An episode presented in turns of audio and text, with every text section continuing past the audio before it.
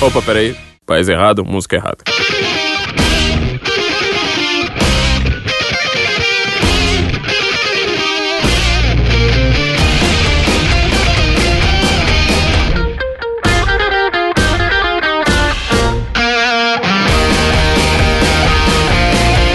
Guten Morgen Brazilian, estamos aqui de volta, eu sou Flávio Morgenstern e você não é. Este, para quem não sabe, é o podcast do Senso Incomum.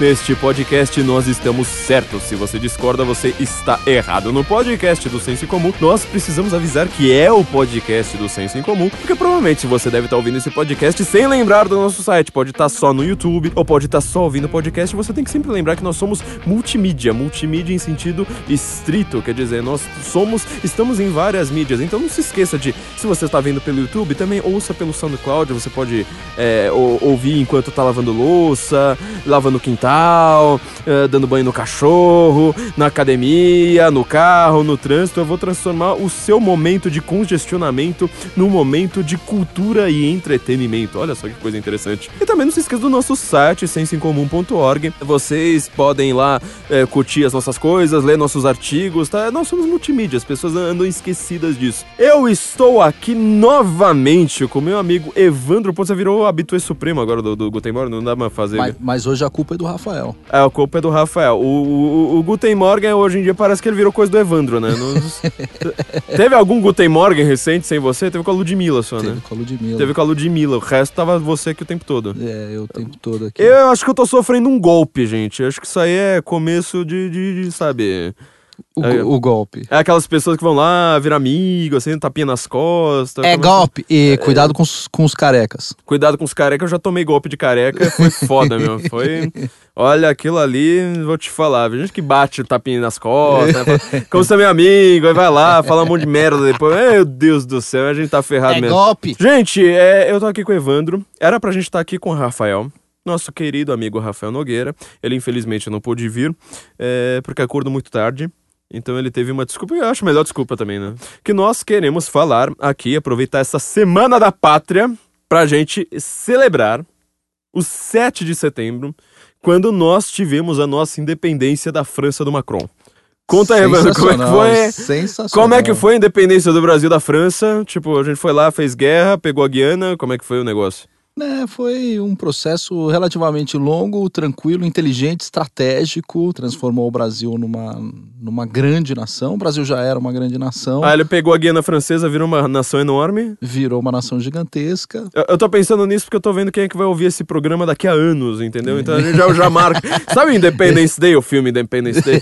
A grande sacada do filme é falar assim: nossa, mas invadiram exatamente no dia 2, é no dia 4 de julho, eles vão lá fazem o Independence Day 2, né? Tipo, nossa, vamos re- ressignificar o negócio. Parece Pás- Páscoa judaica e Páscoa cristã, né? Que acontece na mesma época. Vai lá, cria-se um novo negócio. Então a gente podia fazer a mesma coisa. Na, na, na Semana da Pátria agora, a gente decreta a independência do Brasil da França e pega a Guiana Francesa. Pega a Guiana Francesa. Aí o pessoal que tá ouvindo isso aqui no futuro já vai entender o, o novo, a nova independência do, do, do- do. Brasil. Muito, muito porque a França não cuidou direitinho da floresta. Sobrou 1% lá e a gente sobrou E a- 86%. E né? a gente é que A gente não cuidou sabe melhor. De, e a gente que não sabe cuidar de floresta, né? É. Ainda mais porque assim, a nossa floresta é muito da hora, porque como nós di- dissemos no último episódio é, sobre a Amazônia em chamas, quem não ouviu, ouça. Existe floresta porque existe chuva. Então a nossa floresta é, é antifrágil o negócio, né? Você vai Exa- lá, Exatamente. corta a floresta. É, é um perigo até você ir no, no meio da floresta, porque se você não corta a primeira árvore, as árvores vão lá e crescem ao seu redor, te, engo, e E te te engolem, engolem, é. e, e aí já era. Gente, antes da gente falar da nossa independência e por que, que é tão importante nós celebrarmos o 7 de setembro, uma data tão vilipendiada por historiadores e, na verdade, sobretudo por professores de história, que quase nenhum deles é historiador. Uhum, A gente exato. precisa lembrar disso, tá?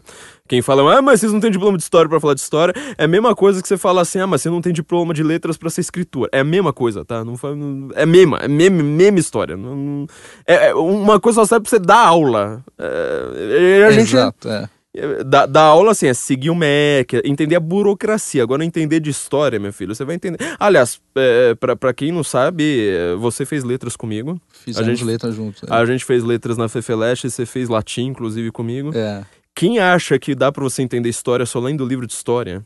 Não. Cara, Sério. Não, não, não. não. Pega o Modris Eckstein, pode ser que você conhece esse? Modris Epstein do, do... Reds of Spring. É, tá, da Primeira Guerra. Sagração da Primavera, que é o melhor livro sobre a Primeira Guerra que existe no mundo. Tipo, ele fala de música, ele fala de literatura, ele fala de dança. Tem uns negócios que você fala assim, caceta, meu. Aí você vai falar assim, tá, mas o que, que tem de história aqui? Porque, tipo, o cara conta tudo isso em um ano. Tudo.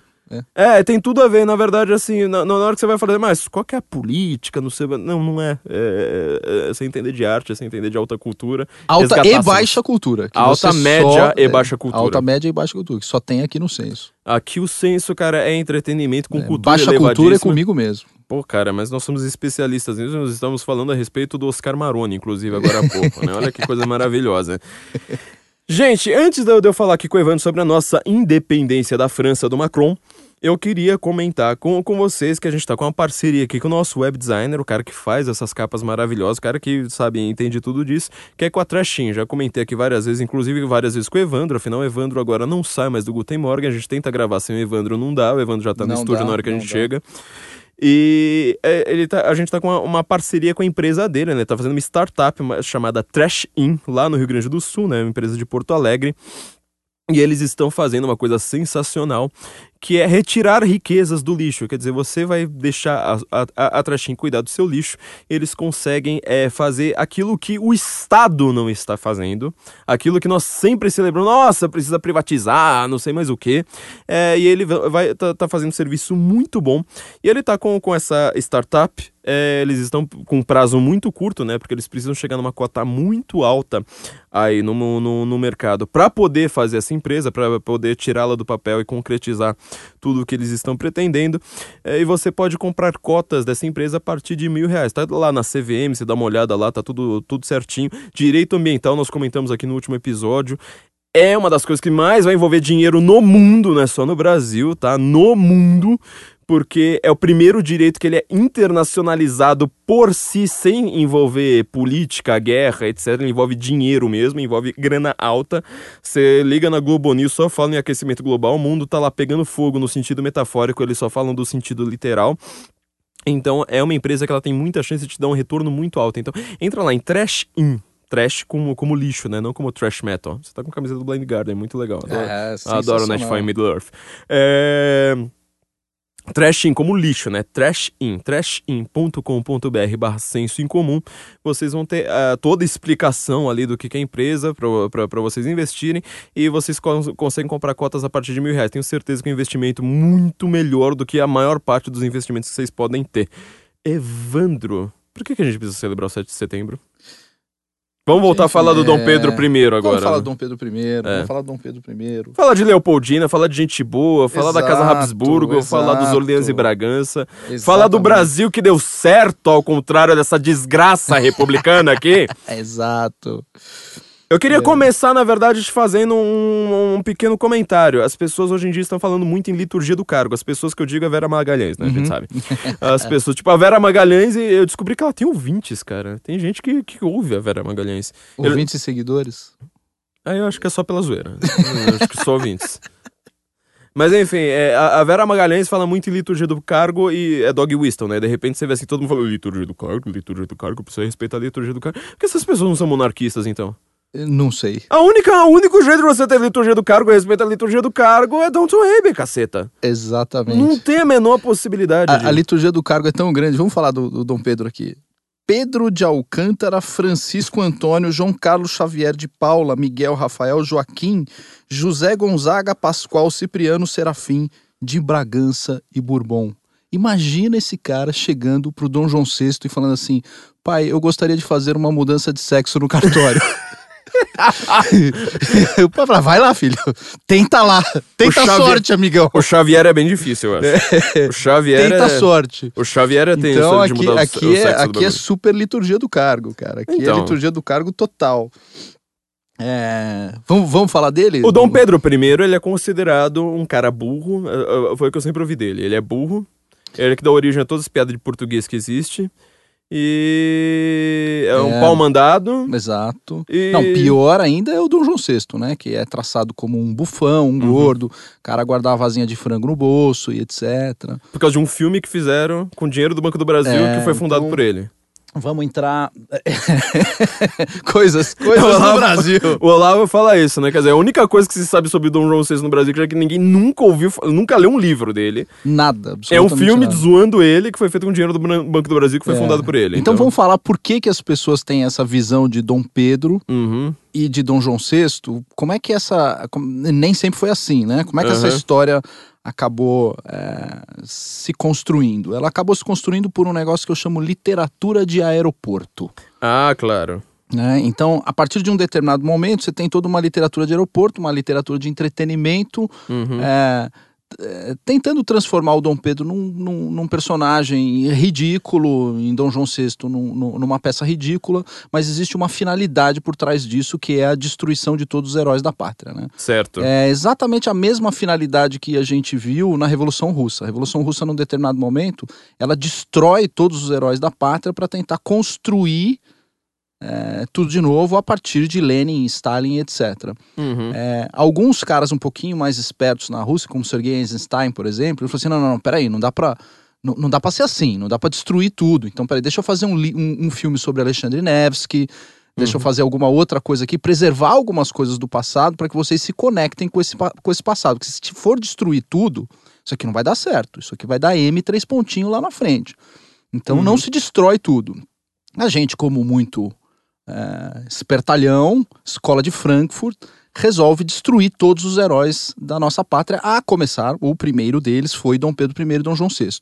Tá? É, acontece exatamente o que a gente vê hoje, que é todo mundo fala que o Lula começou. O Brasil começa com Lula. Exatamente, Porque exatamente. o pessoal, e o pessoal que jura que foi que, que estudou história. Tudo Exato, Que, é, tudo e que eles estudam história falam assim, nossa, eles estavam lutando contra a ditadura e, enfim. É isso. Exato. Aí a única conex- conexão possível que fazem é do Lula com Getúlio Vargas, que, muito Hum. entre nós, esse sim é um puta de um cafajeste, um calhorda, um bandido, ban- um nazista, um, um escroto de marca maior.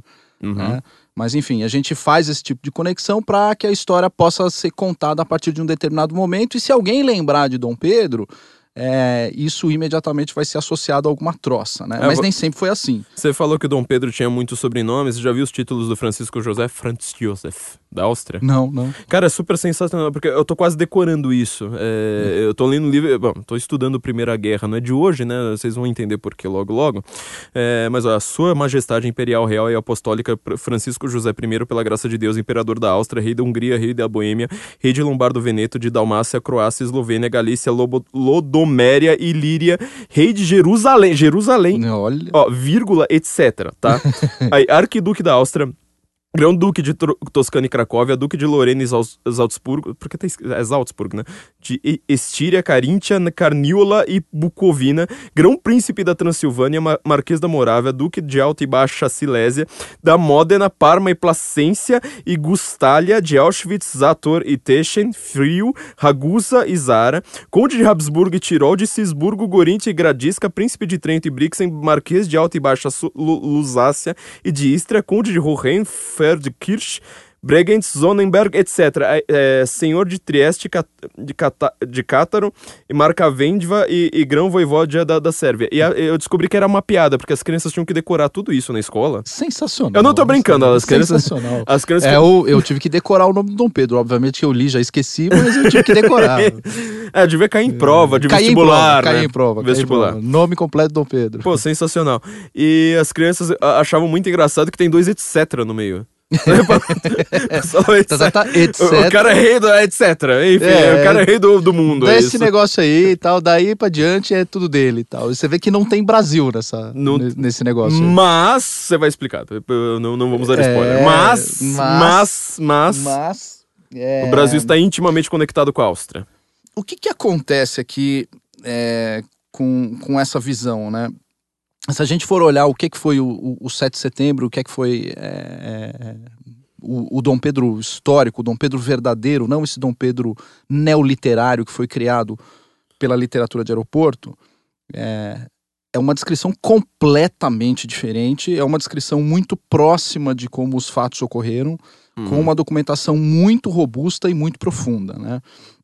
É, os, os primeiros a relatar o que é que foi o 7 de setembro é o John Armitage, que era um historiador é, inglês de passagem pelo Brasil na época.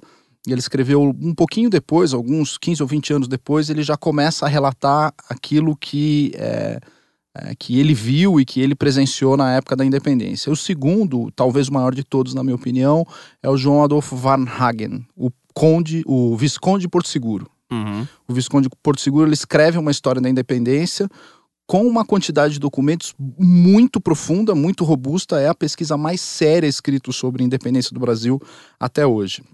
Num determinado momento, o que, que acontece? O Van Hagen ele é muito preciso, ele é objetivo, ele vai direto nos fatos e não tem como entender Dom Pedro e não tem como entender a nossa independência se a gente não entende o que foi a Revolução Francesa a partir do bonapartismo. Uhum. Porque o Dom Pedro, ele nasce, vamos dizer aqui, vamos, vamos, vamos, buscar aqui, ó, 12 de outubro de 1798. O cara nasceu no meio da Revolução Francesa. Uhum. Ele viveu aquilo. Com a vinda da família real para o Brasil em 1808, a gente está falando de um menino de 10 anos de idade que estava num contexto em que o pai dele podia morrer a qualquer momento, sofrendo uma puta de uma pressão. É, e ainda tendo que ter aula de piano, filosofia, alemão, francês, inglês, no meio dessa puta pressão da maior guerra é, vista na Europa até a Primeira Guerra Mundial, até a Segunda Guerra Mundial, a maior uhum. guerra até então é, foram as chamadas guerras napoleônicas e as, uma das mais sangrentas fases da, das, das guerras napoleônicas são as chamadas guerras peninsulares, né? que é quando o Napoleão expande para a Península Ibérica. Então, esse é o momento em que um menino de 8 para 10 anos de idade, ali entre 8 e 10 anos de idade, já é, tem, digamos assim, de experiência de vida para carregar. Quem tem esse tipo de experiência de vida hoje no meio desse tipo de coisa, com uma baita ameaça do pai morrer a qualquer momento, e o cara ter que traçar uma estratégia de sobrevivência não só dele, mas a sobrevivência do legado histórico da família real portuguesa. Então, uhum. é aí que nasce Dom Pedro I, é nesse contexto que ele está inserido. Vindo para o Brasil, você tem toda uma historiografia a partir de, de, de Armitage e Varnhagen que é voltada especificamente eh, para os fatos.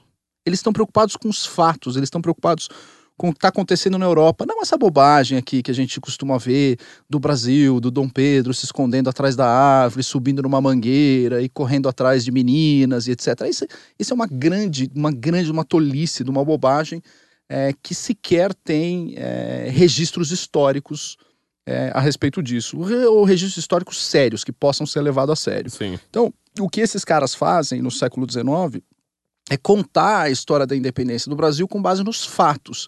Não só com base nos fatos, mas como você bem falou, no ambiente cultural do Brasil. O que, que era o Brasil, o que era o Reino Unido de Brasil e Portugal, do ponto de vista cultural.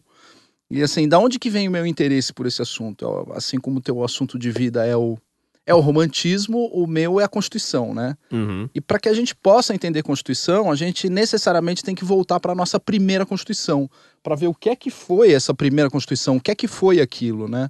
É, e aí, para a gente tentar entender por que, que o Brasil resolveu adotar uma Constituição e virar uma monarquia constitucional, não tem jeito. A gente tem que saber o que é que aconteceu no processo de independência e nesse processo de criação da Constituição em 1824, né? E para você poder entender isso, você tem que entender o que é que foi essa fase mais tardia da Revolução Francesa e esse ímpeto do Napoleão de varrer a Europa, e não só varrer a Europa, mas varrer o mundo com um novo regime. Um regime, digamos assim, jacobino sofisticado.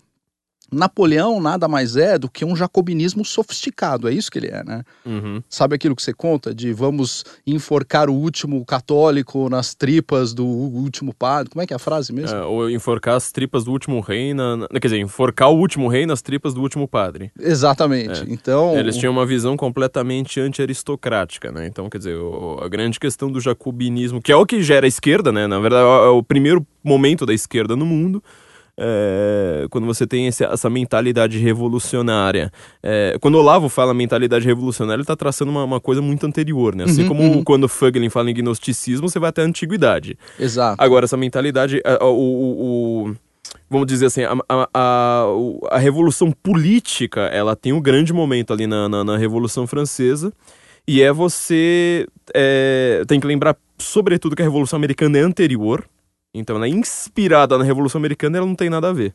Porque a América não enforcou ninguém, quer dizer, enforcou um monte de gente, mas assim, era uma guerra. Uhum, Não uhum. era, sei lá, você pegar o rei da Inglaterra e enforcar. Não teve nada disso, né? A Revolução Americana foi uma coisa completamente diferente, mas eles eram supostamente influenciados pela Revolução Americana. Inclusive, alguns dos revolucionários americanos foram para a França.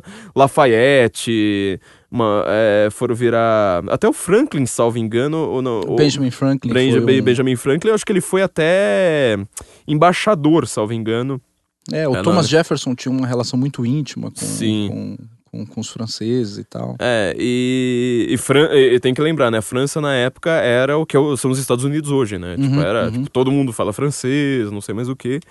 E eles têm uma, uma visão de falar assim, bom, já que nós somos tão iluminados, ah, ah, ah, Uhum. eles vão recriar todas as bases da sociedade do, do zero. Que foi uma Uhum. coisa que o, que o americano não fez. O americano, na Constituição, ele faz justamente, fala assim, não, você tem que respeitar a tradição do- do- dos povos. Opa...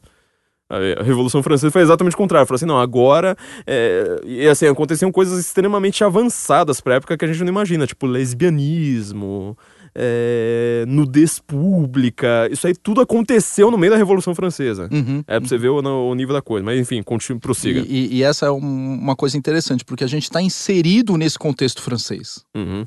O Brasil, e necessariamente porque Portugal está inserido nesse contexto das guerras napoleônicas, seria absolutamente impossível. A gente fica aqui se lamentando. Ah, porque o Brasil não tem uma Constituição americana? Por que, que a gente não seguiu os americanos? Cacete, porque a gente, a, a gente está dentro do problema francês. Seria Uhum. impossível, impossível o Brasil ter tido eh, na sua estrutura cultural é uma revolução tal qual foi a Revolução Americana. É in- seria impossível. Não É, a nossa tinha como, cultura é. não tinha nada a ver. Não, e não tinha como, a gente não tinha qualquer laço, qualquer possibilidade de fazer aquilo que estava ocorrendo na América, justamente porque a gente precisava se proteger de alguma outra coisa que estava acontecendo na Europa.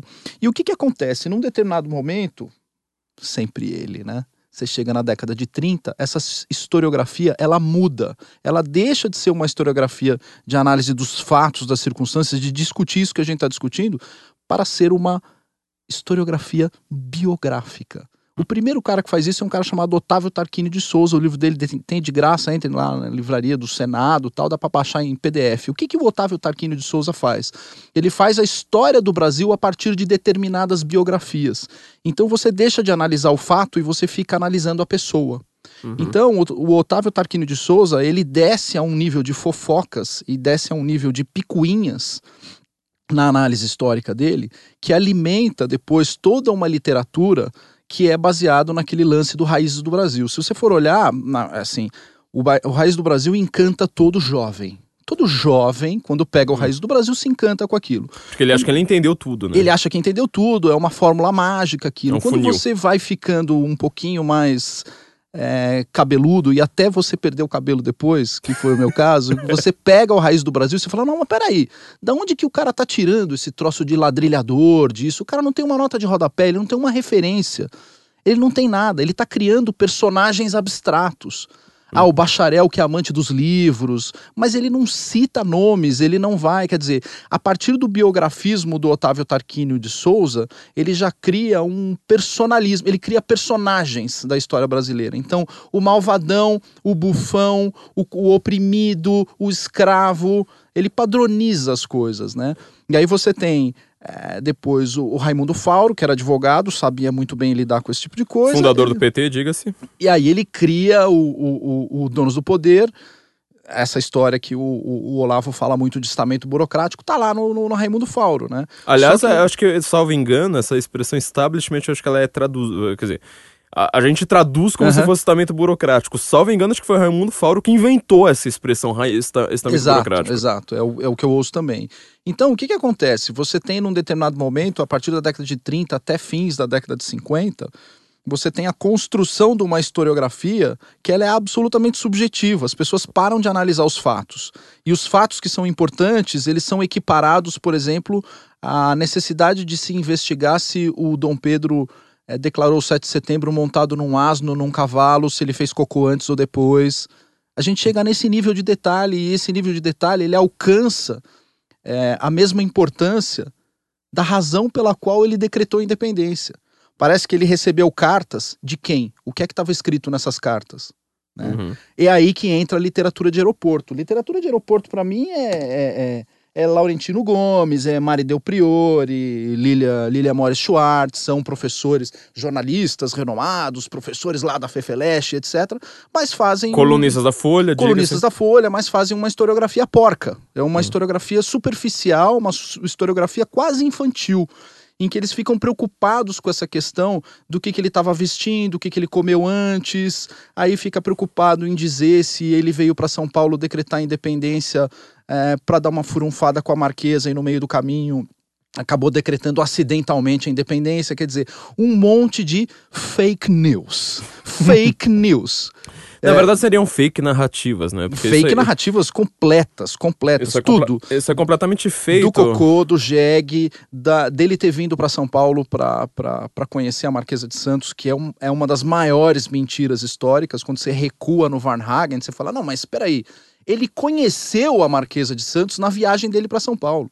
Uhum. E a Marquesa de Santos ela tinha acabado de se separar de um primeiro marido porque tinha tomado uma facada, ela estava convalescente. Ainda que ele tivesse algum tipo de atração física, ela não teria como dar, digamos assim, vazão a, a, as, as, as, fúrias, as fúrias, os ímpetos, os ímpetos carnais, carnais do... de Dom Pedro I. Não tinha, ela estava convalescendo na época. Então, esse tipo de coisa não é levado em consideração nessa chamada literatura de aeroporto. Porque as pessoas Aliás, querem, uma é... literatura que eu, eu, Agora esqueci o nome do livro, mas é, é, ele foi feito recentemente, acho que é o Real Imperador. Ele tem um trocadilho no, no, no, no, no título, uhum. que ele está mostrando justamente isso. Exumaram né, o corpo da, dos dois. Ah, esse, esse é um historiador sério, é o Paulo Resulti. Paulo é, Resulti, né? É, é um... Não, mas eu acho que eu li o livro de uma mulher, salvo engano. Agora tô, é? agora eu tô na dúvida. Então, quem fez o trabalho de exumação foi o Paulo Resulti. Ele escreveu uma biografia séria, tanto hum. sobre o Dom Pedro quanto a, sobre a Imperatriz Leopoldina. E é sério essa, essa história, porque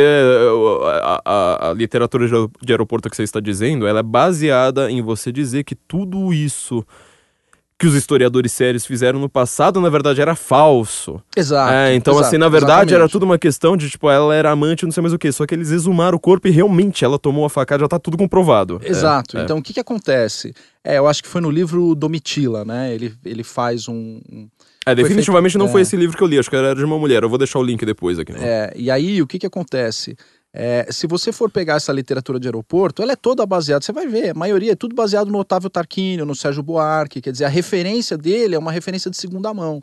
Dificilmente há um, um, uma pesquisa séria em cima de cartas, coisa que o Paulo Resulti faz, hum. porque todo o trabalho do Paulo Resulti é em cima de arquivos, cartas, quer dizer, fontes primárias. Já a literatura de aeroporto lida com fontes secundárias, fontes terciárias e o fonte da cabeça mesmo. E aí vira aquela narrativa, isso é importante a gente Exatamente. dizer. O, o Olavo ele fala uma coisa, acho que na primeira aula do COF, segunda, sei lá, que ele, ele começou o COF supondo que a gente iria ler muita literatura para depois chegar na filosofia. E ele tem uma coisa que, na verdade, eu, eu tenho uma certa discordância disso, né? Eu converso isso muito com os alunos do COF, que é você ler, ler muita literatura brasileira. Que não é nem para ler portuguesa, é para ler literatura brasileira para você ter o domínio da língua, né? Eu acho que a gente tem que também ler muita literatura estrangeira, mas enfim. É, ele. E, e, o que, que aconteceu? A partir da década de 60, sobretudo, quando chega o regime militar e toda a cultura é dominada pela esquerda, porque militar a gente sabe, né? Militar não sabe é. ler um livro de. Exatamente. Não sabe ler o Manuel Bandeira, né? Não sabe ler é, uns poeminha de piada. Normalmente a educação militar faz com que o militar trate a literatura como se ele lê aquilo como se fosse um livro de receita. É, exatamente. Com, com a mesma emoção que ele está lendo. Imagina o Heleno.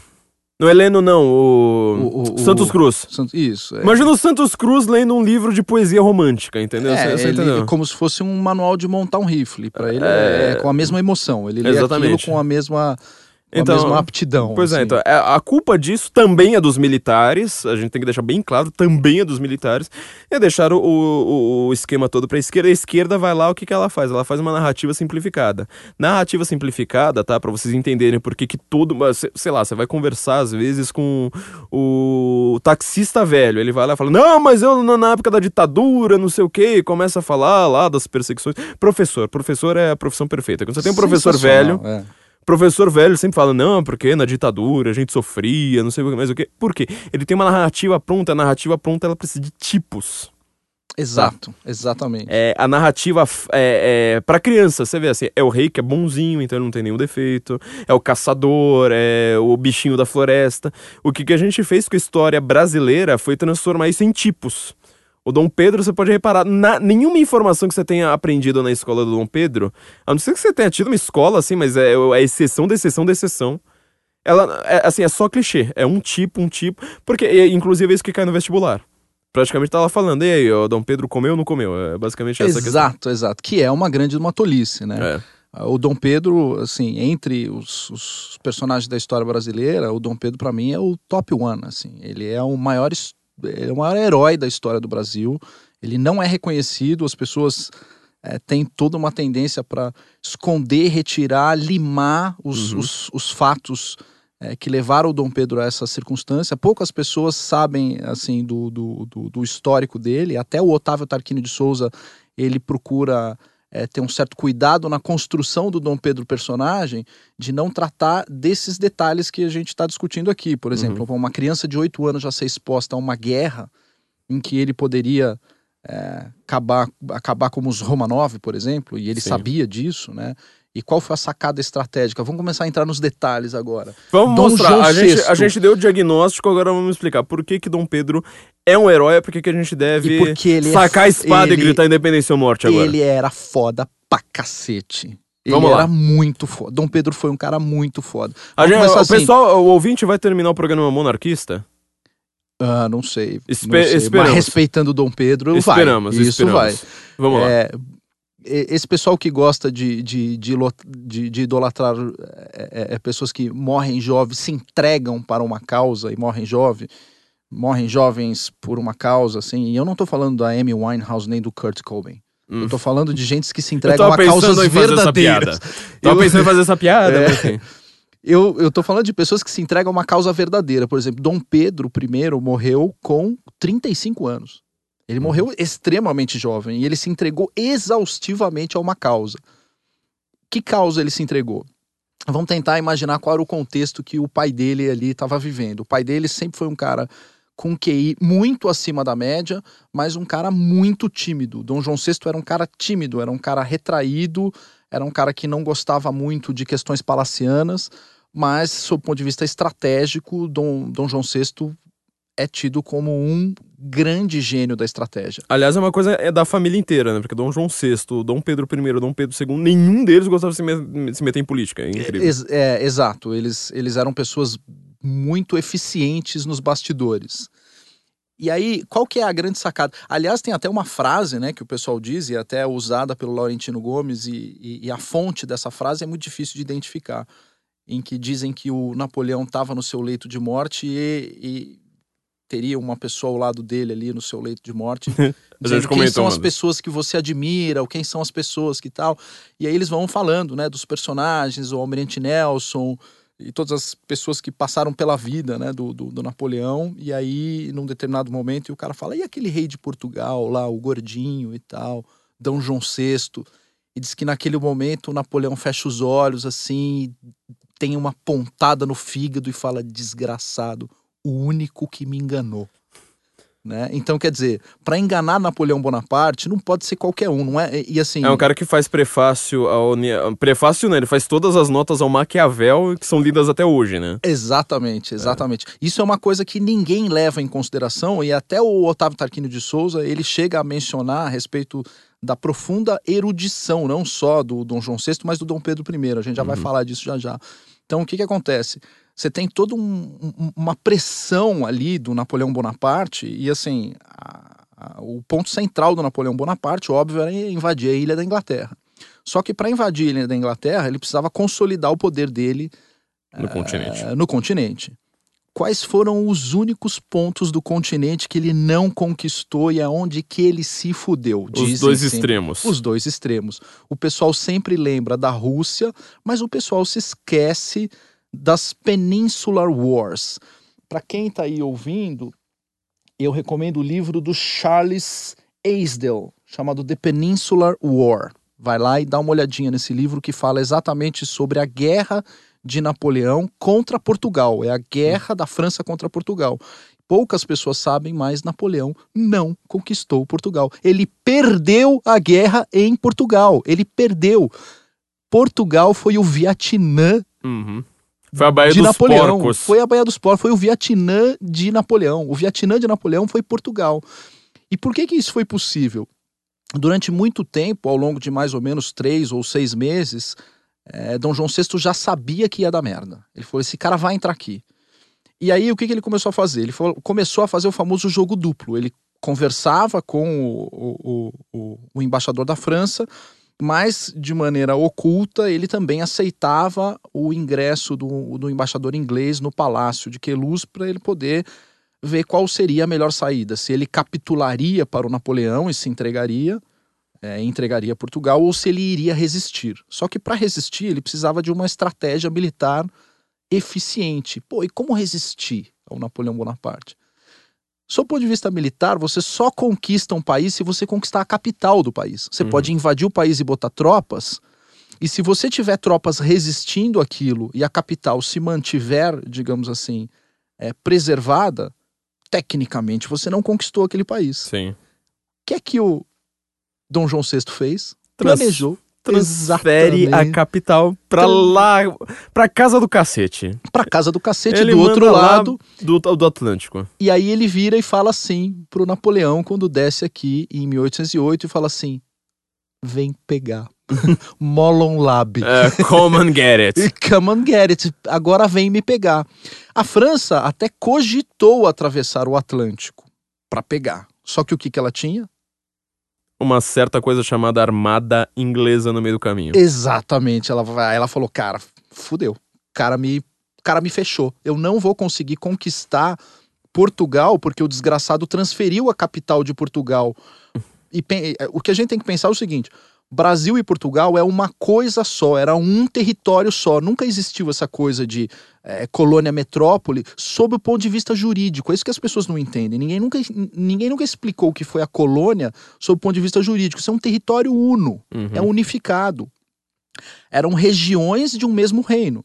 Então ele falou: bom, se isso aqui está dentro do mesmo reino, eu posso transferir a capital daqui para cá e eu posso bater palma pro cara e falar: vem me pegar aqui agora. E essa foi a sacada dele, em que ele falou: tá bom, você conquistou um pedaço pequeno do reino de Portugal, cuja capital agora não é mais Lisboa, agora eu tô aqui.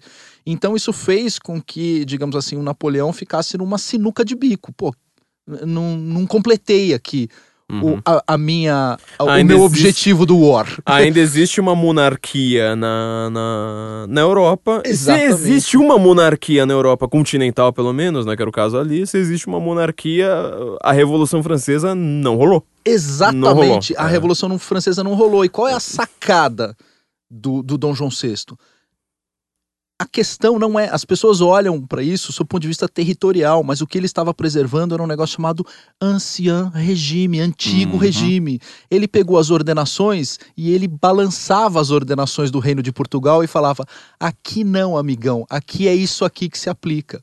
O que o Napoleão queria era devassar a Europa juridicamente. Ele queria uma Uhum. unificação jurídica da Europa. Ele queria a Europa é, operando sobre um mesmo, é, sob uma mesma bússola jurídica. Se a gente for para Paris, na França, se os muçulmanos até lá deixarem e tal, a gente vai em Paris, na o França. país árabe mais chato Exato. do mundo. uh, no- na, na Dôme des Invalides, que é onde o, o, o- o Napoleão está enterrado. E aí vamos falar dele mais uma vez. Para que, que serve é, o, o necrológio que o, que o O Olavo. Olavo. pede quando você entra no cofre? Para que você verifique qual é o legado que aquela pessoa quis deixar. Qual é o legado de Napoleão? Vai no Dôme des tem 10 painéis. É ali que está a descrição pela qual o Napoleão desejava ser lembrado pelo resto da, da, da eternidade. Aquilo são as coisas que ele, é, ao longo da vida, lutou para deixar como legado. Um dos legados dele é o Código de Napoleão. É Uhum. toda a estrutura jurídica que ele cria para eliminar todo o, o- ordenamento jurídico anterior francês, chamado de Ancien Régime, que era o ordenamento das ordenanças francesas. Uhum. Então ele falou: eu vou ter que passar pela Europa varrendo tudo que é ordenação. Eu tenho que varrer o direito romano. Eu tenho que acabar com o direito romano e criar um novo direito, um direito digamos assim, novo, revolucionário. E enquanto tiver um país no mundo que tem essas porcarias de ancião regime, eu não completo a minha tarefa. Eu não estou completando o meu objetivo do War. Na cartinha eu preciso. Ele eliminar... precisa da Europa e não rolou. Exato. Eu preciso eliminar todas as ordenações. Eu preciso eliminar todos os países que operam sob direito romano antigo, sob o regime antigo. Então, o que é que o. o, o, o... Nossa, dá para fazer isso no War mesmo, porque você pega assim Portugal Exato. e Inglaterra. Você enche de exércitos vermelhos em todo o resto da Europa, inclusive na Rússia, inclusive Exato. o Omsk, Vladivostok. Se bem que ele não chegou lá no, lá no fundo, ele já per, perdeu logo de cara. Né? A gente pensa que ele invadiu a Rússia inteira, chegou no meio da Sibéria, não. não ele não, perdeu, não. É, na verdade ele perdeu logo de cara ali em Moscou já. Mas aí você mantém, então, Rússia, Inglaterra e, na verdade, Portugal e Espanha, né? No, no, no, no O. E o Exato. resto tá ali no meio. Em, na Espanha, ele conseguiu fazer a Espanha capitular. É. Ele conseguiu conquistar a Espanha. É que no War não tem Portugal e Espanha separados, mas você coloca assim, um único exército, o resto ali, tipo, amontoado de vermelho. Exato. E ainda assim foi a, foi a grande resistência. Foi a grande resistência, ele não ganhou o joguinho de War. Essa é a lição histórica que a gente precisa ter e uhum. que é exatamente isso que dá o um impacto para a independência do Brasil. Num determinado Sim. momento, essa resistência ela dá certo e o, o que D. João VI deixa de legado ele deixa as ordenações do reino de Portugal, ele deixa um legado jurídico. E mais, ele deixa para esse legado jurídico duas escolas de direito, uma em São Paulo e outra no Recife. Isso é feito mais tarde, em 1827, pelo, pelo Dom Pedro I, mas já existia estudos naquela época de criação de uma escola.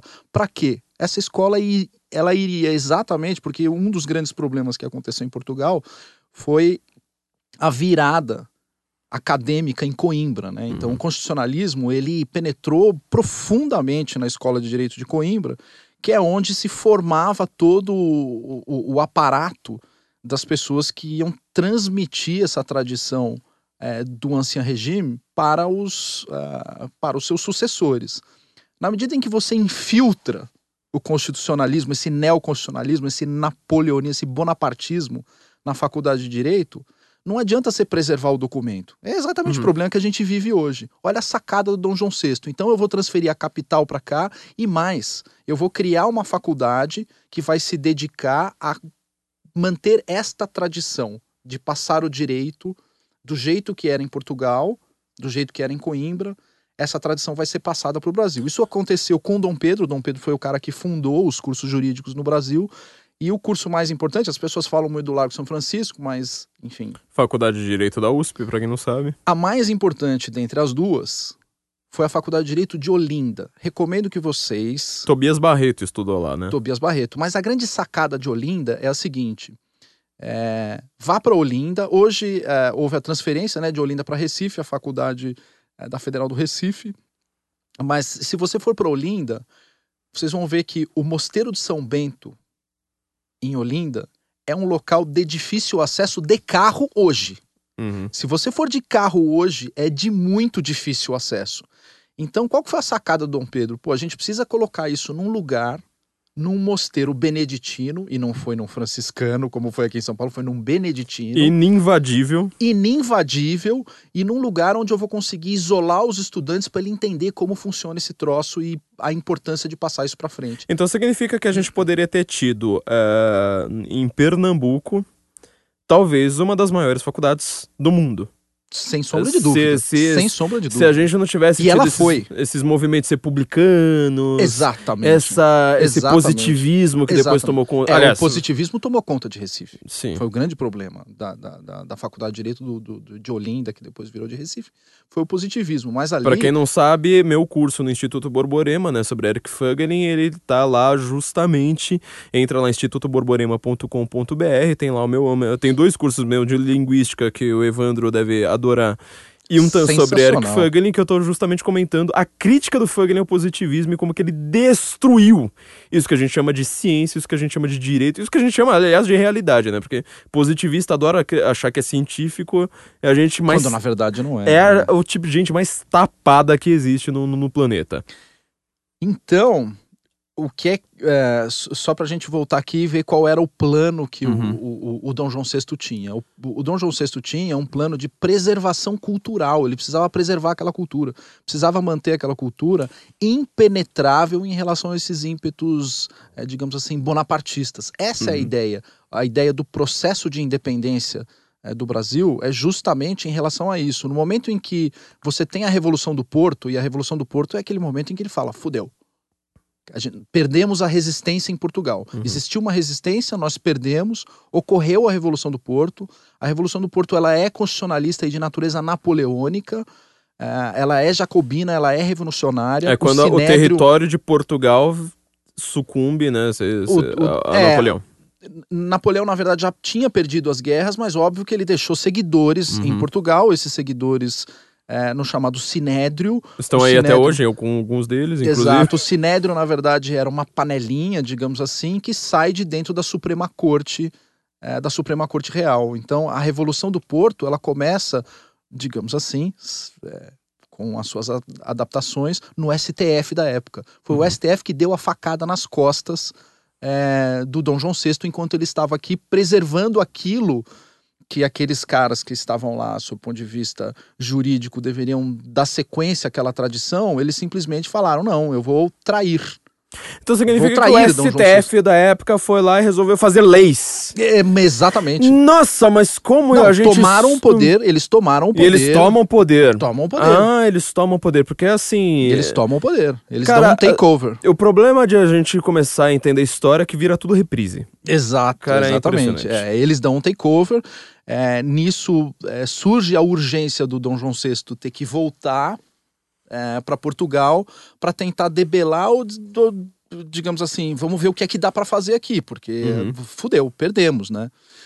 E é nesse momento em que o Dom João VI chega para Dom Pedro I e fala: "Filho, toca essa porra aí, porque nós vamos perder lá. Eu vou ter que negociar aquilo, então meta a coroa na cabeça antes que um aventureiro faça. É nesse sentido. Aventureiro é antes que um jacobino desgraçado, traidor, tome conta disso e destrua o legado de mil anos da nossa família. A gente tem um legado, a gente tem uma tradição de reconquista, de expulsão dos moros da Península Ibérica. Reconquista, aliás, é a única palavra em português e espanhol que ela é entendida na Europa inteira. Né? Exatamente, exatamente.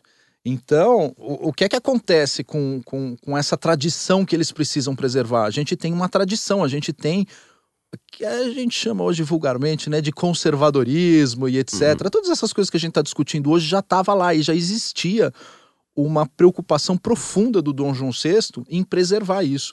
A guerra napoleônica, ela é uma guerra, obviamente, bélica, mas a razão dela é jurídica. É porque você quer trocar o ordenamento jurídico para que você facilite é, a troca de, de comando, de Uhum. poder. E você cria um controle em torno de um imperador, de um ditador. Né? Uhum. Essa é a ideia. A ideia toda do Napoleão é essa. E o que o Dom João VI quer? Ele fala: não, eu quero manter o antigo regime. Em que cada região do Brasil tem um capitão, tem uma independência. É mais ou menos aquilo que o Paulo Guedes fala de mais Brasil e menos Lisboa. É, Isso inclusive. existia na época, Sim. né? A ideia de colônia é essa, é, é, enfim, você respeitar a autonomia de cada região sem você precisar ter um ordenamento jurídico, digamos assim, muito sofisticado. Cada um tem o seu e você tem regras ordenativas que de certa forma alinham Uhum. to toda aquela todo aquele espectro cultural a uma mesma tábua de valores. Essa é a sacada dele, né? A sacada do ordenamento jurídico colonial brasileiro, que aliás o pessoal fala, ai, porque a colônia do Brasil foi uma desgraça. Não. Teria sido sensacional se continuasse. Se continuasse, Teria seria sido ótimo, meus seus animais. foi o período mais é, pacífico, foi o período mais tranquilo, foi o período de solidificação, é, digamos assim, social, de maior produção cultural que o Brasil teve. Foi do Brasil e Portugal, o Reino, o Uhum. Reino Unido, foi exatamente é, no período que antecedeu a Napoleão. Né? Napoleão é dif- o cara que estraga tudo isso aí. Há uma diferença brutal, então, se a gente for entender nas duas revoluções, a americana e a francesa, porque a americana ela cria um ultrafederalismo. Você vai entender o que, que é. Por isso que o sistema eleitoral deles até hoje é uma confusão desgraçada. É o sistema que mais funciona no mundo Exato. se você for pensar em eleição. Se você for pensar que eleição é só. que representatividade só funciona através de eleições federais, é assim, porque você vai votar no cara que vai votar. Então você fica de olho no cara o tempo todo. E esse voto do cara que vai votar, ele não é secreto. Olha que coisa maravilhosa. Exato. Você entendeu o que? Ó, você vê quem é que votou, não sei o que, etc, etc. Então, assim, o seu bairro, você sabe quem é o, o delegado, que aí, é, e na verdade, assim, vai por bairro, depois por distrito, com Exato. uma coisa que nem existe no Brasil, depois É, você vai subindo, county, subindo, subindo. Vai subindo. vai- Cara, é assim, é uma, é uma burocracia gigantesca, complexa pra caramba, só que funciona porque ele é federalista. Então, quer dizer, cada entidade tem um poder brutal em sua mão dentro de um território muito estrito. Exato, exato. É, e o poder vem de baixo para cima. Agora, no código Napoleão. No, no código não, né? Mas assim, na- a forma como Napoleão governa, que é a forma como a esquerda governa e como, na verdade, muita gente governou. Inclusive gente de direita, é, a torta direito, é você falar assim, olha, existe lá a sua suposta, o Kim Kataguiri agora só fala isso, né? Divisão entre poderes, aquele cara do MBL também falando, né? Como é que é? O Montesquiel, não, o- da divisão entre poderes, não sei mais o que, só que assim, existe divisão administrativa, ou seja, executivo, legislativo, judiciário, só que existe uma divisão política que ela não bate de forma alguma com essas, vê o que, que o PT fez. Exato. O PT governa as três, então ele não tem divisão de poder nenhuma ali, enquanto ah, ah, tava Lula e. Não tinha nenhuma divisão de poder É uma divisão administrativa formal, É, meramente. Formalidade. Simplesmente. Você simplesmente fala, eu sou deputado, esse aqui é o presidente, aquele ali é o juiz. Mas na prática, vocês três estão governando sem nenhum sopesamento. E ali, naquela época, existia a questão do, do poder moderador, por exemplo, que existiu no Brasil. Ou seja, é Exato. justamente quem vai tentar fazer essa administra essa, esse jogo de forças político. Exato. Só que o Napoleão percebe quem é que precisa mandar não, quando só tem uma patuleia ignara que não sabe porcaria nenhuma, você tem que ditar a regra de cima. Então, quer dizer, é, é, o Eric von Königsledin, que eu acho, tipo, pra mim é o ma- maior autor de, de, de, de ciência política que existe no mundo, ele, o Eric Fögelin, assim, você lê, lê os dois e lê os livros que os caras citam, pronto, você- você vai ter Pronto, chega. Acabou, Tá acabou. ótimo. Tipo, você não precisa ler mais nada sobre política na vida, tá? É, E ele começa, ele fala no seu leftismo, né? Que eu acho, tipo, inclusive o livro, é polêmico porque ele coloca Hitler no meio. Uhum, uhum. E quando você vai ver, você fala, cara, é impossível não ver Hitler ali. Aliás, e engraçado, eu não usei nenhuma, não usei uma vírgula desse livro naquele meu podcast sobre nazismo, né? Uhum, uhum. Que eu tô perguntando se ele é de direita ou de esquerda. É, Ele vai lá e mostra exatamente isso. Quer dizer, na hora que você acabou com o suposto absolutismo, Mencken fala uma coisa curiosa, né? Absolutismo só existiu na mente de, de historiador. Exato. Nunca existiu absolutismo, meu filho. Tipo, cê, cê, existiu autocracias Ah, é. violentíssimas. A, Isso a sempre palavra existiu. absolutismo, inclusive, ela é usada muito depois, né? É, Porque aí não- o pessoal fala, não, mas o, o, o, o O, nosso amigo... Sol, Sol. Exato. É aquela coisa esquisita, né, do Dom Pedro abdicar para combater o absolutismo na Europa, e aqui ele era liberal, aqui ele era absolutista, mas lá ele era anti-absolutista. A palavra absolutismo ela não era Não usada. existia, não Ela- existia. eles ainda usavam o antigo regime e novo regime, ancião regime e novo regime. Uhum. Era exatamente as palavras que eram usadas. Absolutismo foi usada muito depois, né? Sim.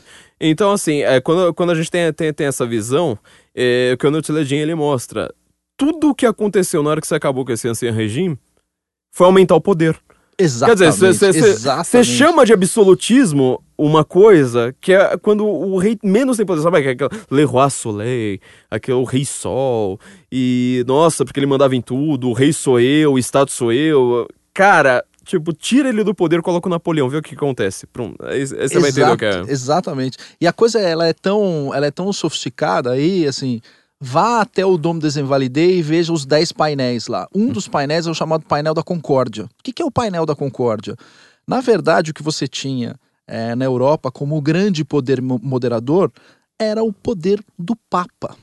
Era o poder universal, era o poder acima do poder terreno. Esse, na verdade, era o poder moderador do antigo regime. É, eu expliquei isso no vídeo sobre o Estado laico, né? Porque quem acha que Estado laico é tipo diminuir a autoridade, meu filho, é você concentrar a autoridade eclesial e a autoridade política na mesma pessoa. Pronto, ela tem as duas Exato. autoridades em uma só. E aí, É o que é que o Napoleão faz? Ele submete. O, o que, que é a concórdia napoleônica? É submeter o poder papal às regras, digamos assim, iluminadas. Quer dizer, a luz da razão ela vai prevalecer, quer dizer, a própria igreja tem que se submeter à luz da razão. Então ele tira a moderação, ele desaparece com a moderação. O poder moderador, ele surge no Brasil como contraponto àquilo que o Napoleão estava fazendo, que era destruir a moderação que existia não na tem Europa. moderação, vai lá e dita. É Exato. simples. É, não, não tem moderação. Eu modero essa porra aqui, entendeu? Eu vou dizer o que, que é e etc. Aí o que, o, o que é criado aqui a partir é, da independência brasileira? Vamos falar agora da independência. Né? É, isso que...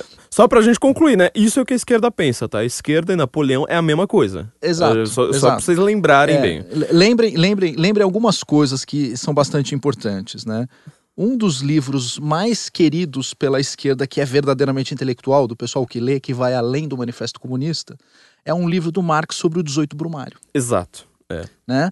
Então você vê na origem do marxismo é, uma profunda associação com a Comuna de Paris e ao mesmo tempo com uma é, com, com, com toda aquela discussão a respeito do bonapartismo como a origem daquilo que deveria ser feito é, Uhum. sob o ponto de vista revolucionário. Há uma íntima ligação, inclusive técnica, teórica, filosófica. Eles conversam muito assim entre eles e, e se adoram. E assim. até os liberais estavam ali no meio, né? Isso, Pra quem adora pra ser França isentão. na Copa do Mundo até hoje. assim. Exato. E aí, o que que acontece? A gente começa agora a discutir o que foi. Agora a gente está pronto para discutir Pra o que, é falar que de foi o independência. 7 de setembro. O que é que foi? O que, que Né? aconteceu? Por que, que ele tava no burro? Num momento em que o Dom João VI parte para Portugal para tentar debelar a Revolução do Porto e tentar ver o que é que dá para fazer para preservar o antigo regime, ele chega lá e fala: fodeu, não dá para preservar nada, os caras destruíram tudo, Uhum. os infiltrados aqui já pegaram tudo, o bonapartismo tá varrendo Portugal. O STF aqui tá legislando. O STF legislando e etc. Vamos ter que criar um novo sistema e eu vou ter que entregar o poder para esses caras, né? Uhum. E quem acaba se envolvendo com essa galera é o irmão mais novo do Dom Pedro, que é o Dom Miguel, que vai junto, vai embora junto com, com o Dom João VI. Ele se envolve com essa galera do Sinédrio, que é uma galera, digamos assim, que é o STF legislando na época, tá? Vamos deixar isso para essa depois. galera do Sinédrio, então, assim, se o STF tá legislando essa seria a Revolução do Porto, a gente pode falar que o, S- que o Sinédrio é mais ou menos como o MBL, assim, né?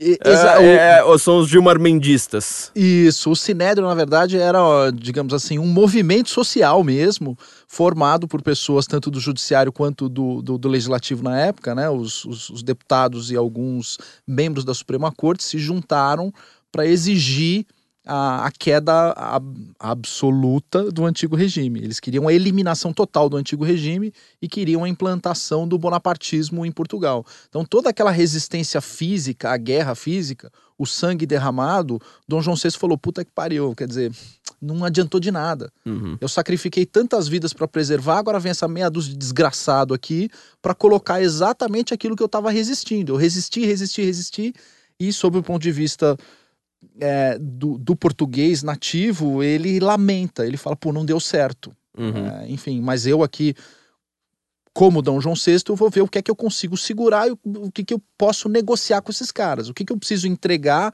para ele manter o mínimo de, de, de, de antigo regime aqui, de, de, de independência do antigo regime.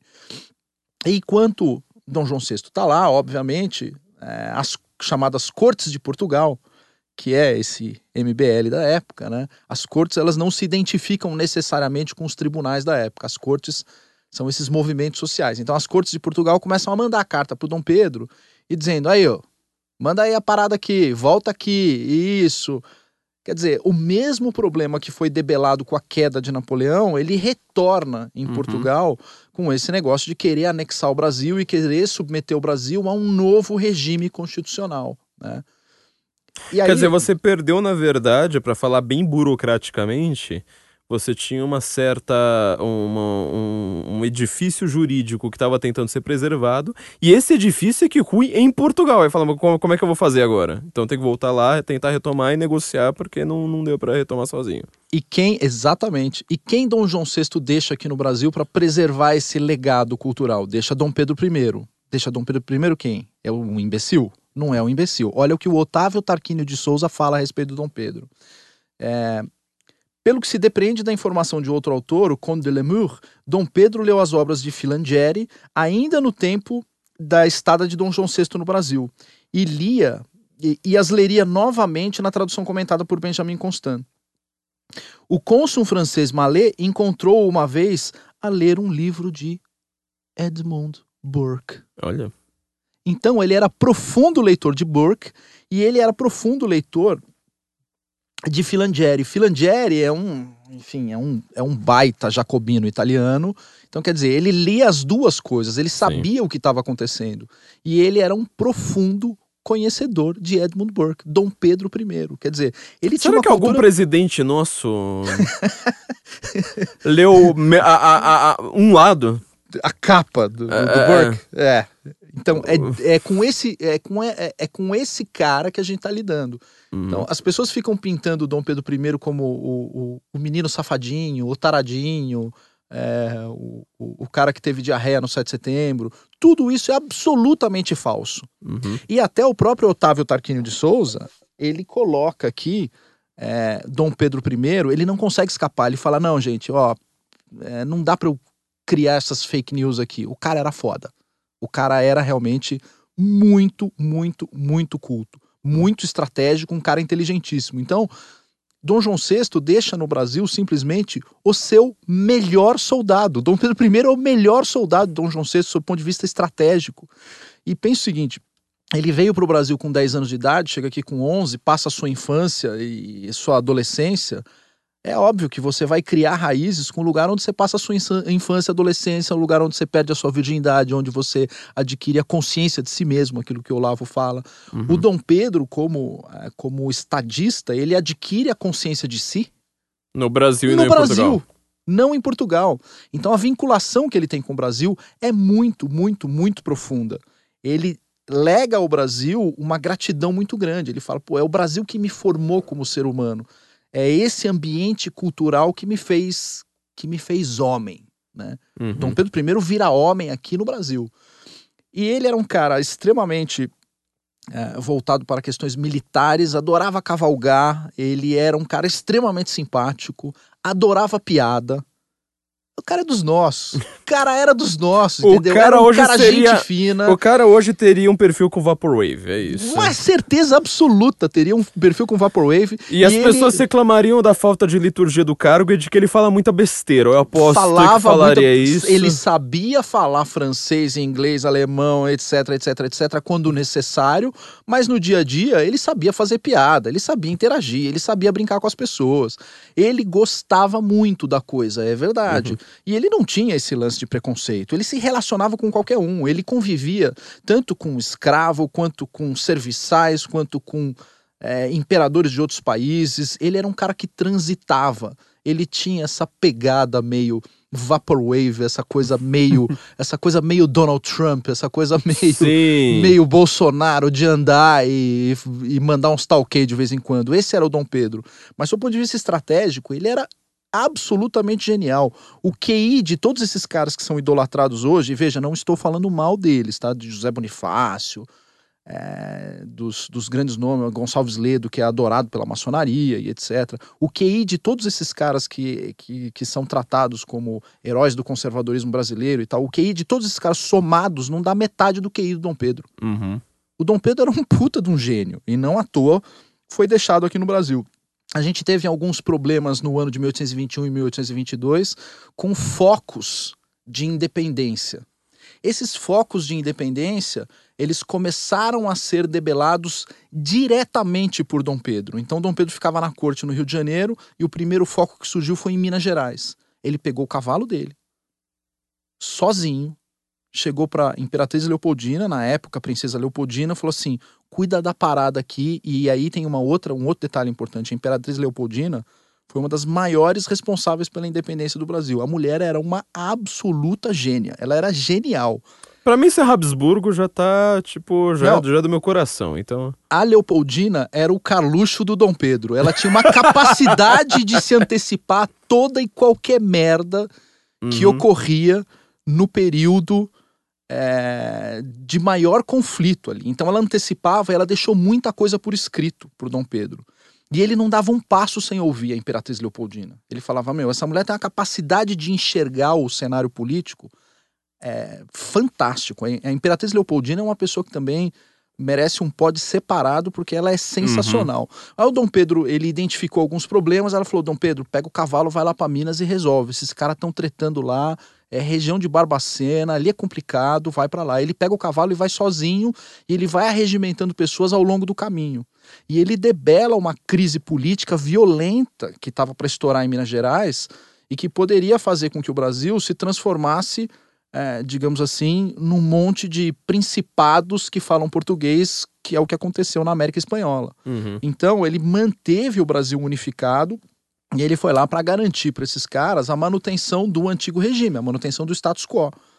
Né? E ele falou: não, a gente não vai modificar, não vai ter uma constituição, não vai ter um negócio aqui que, enfim, fique tranquilo.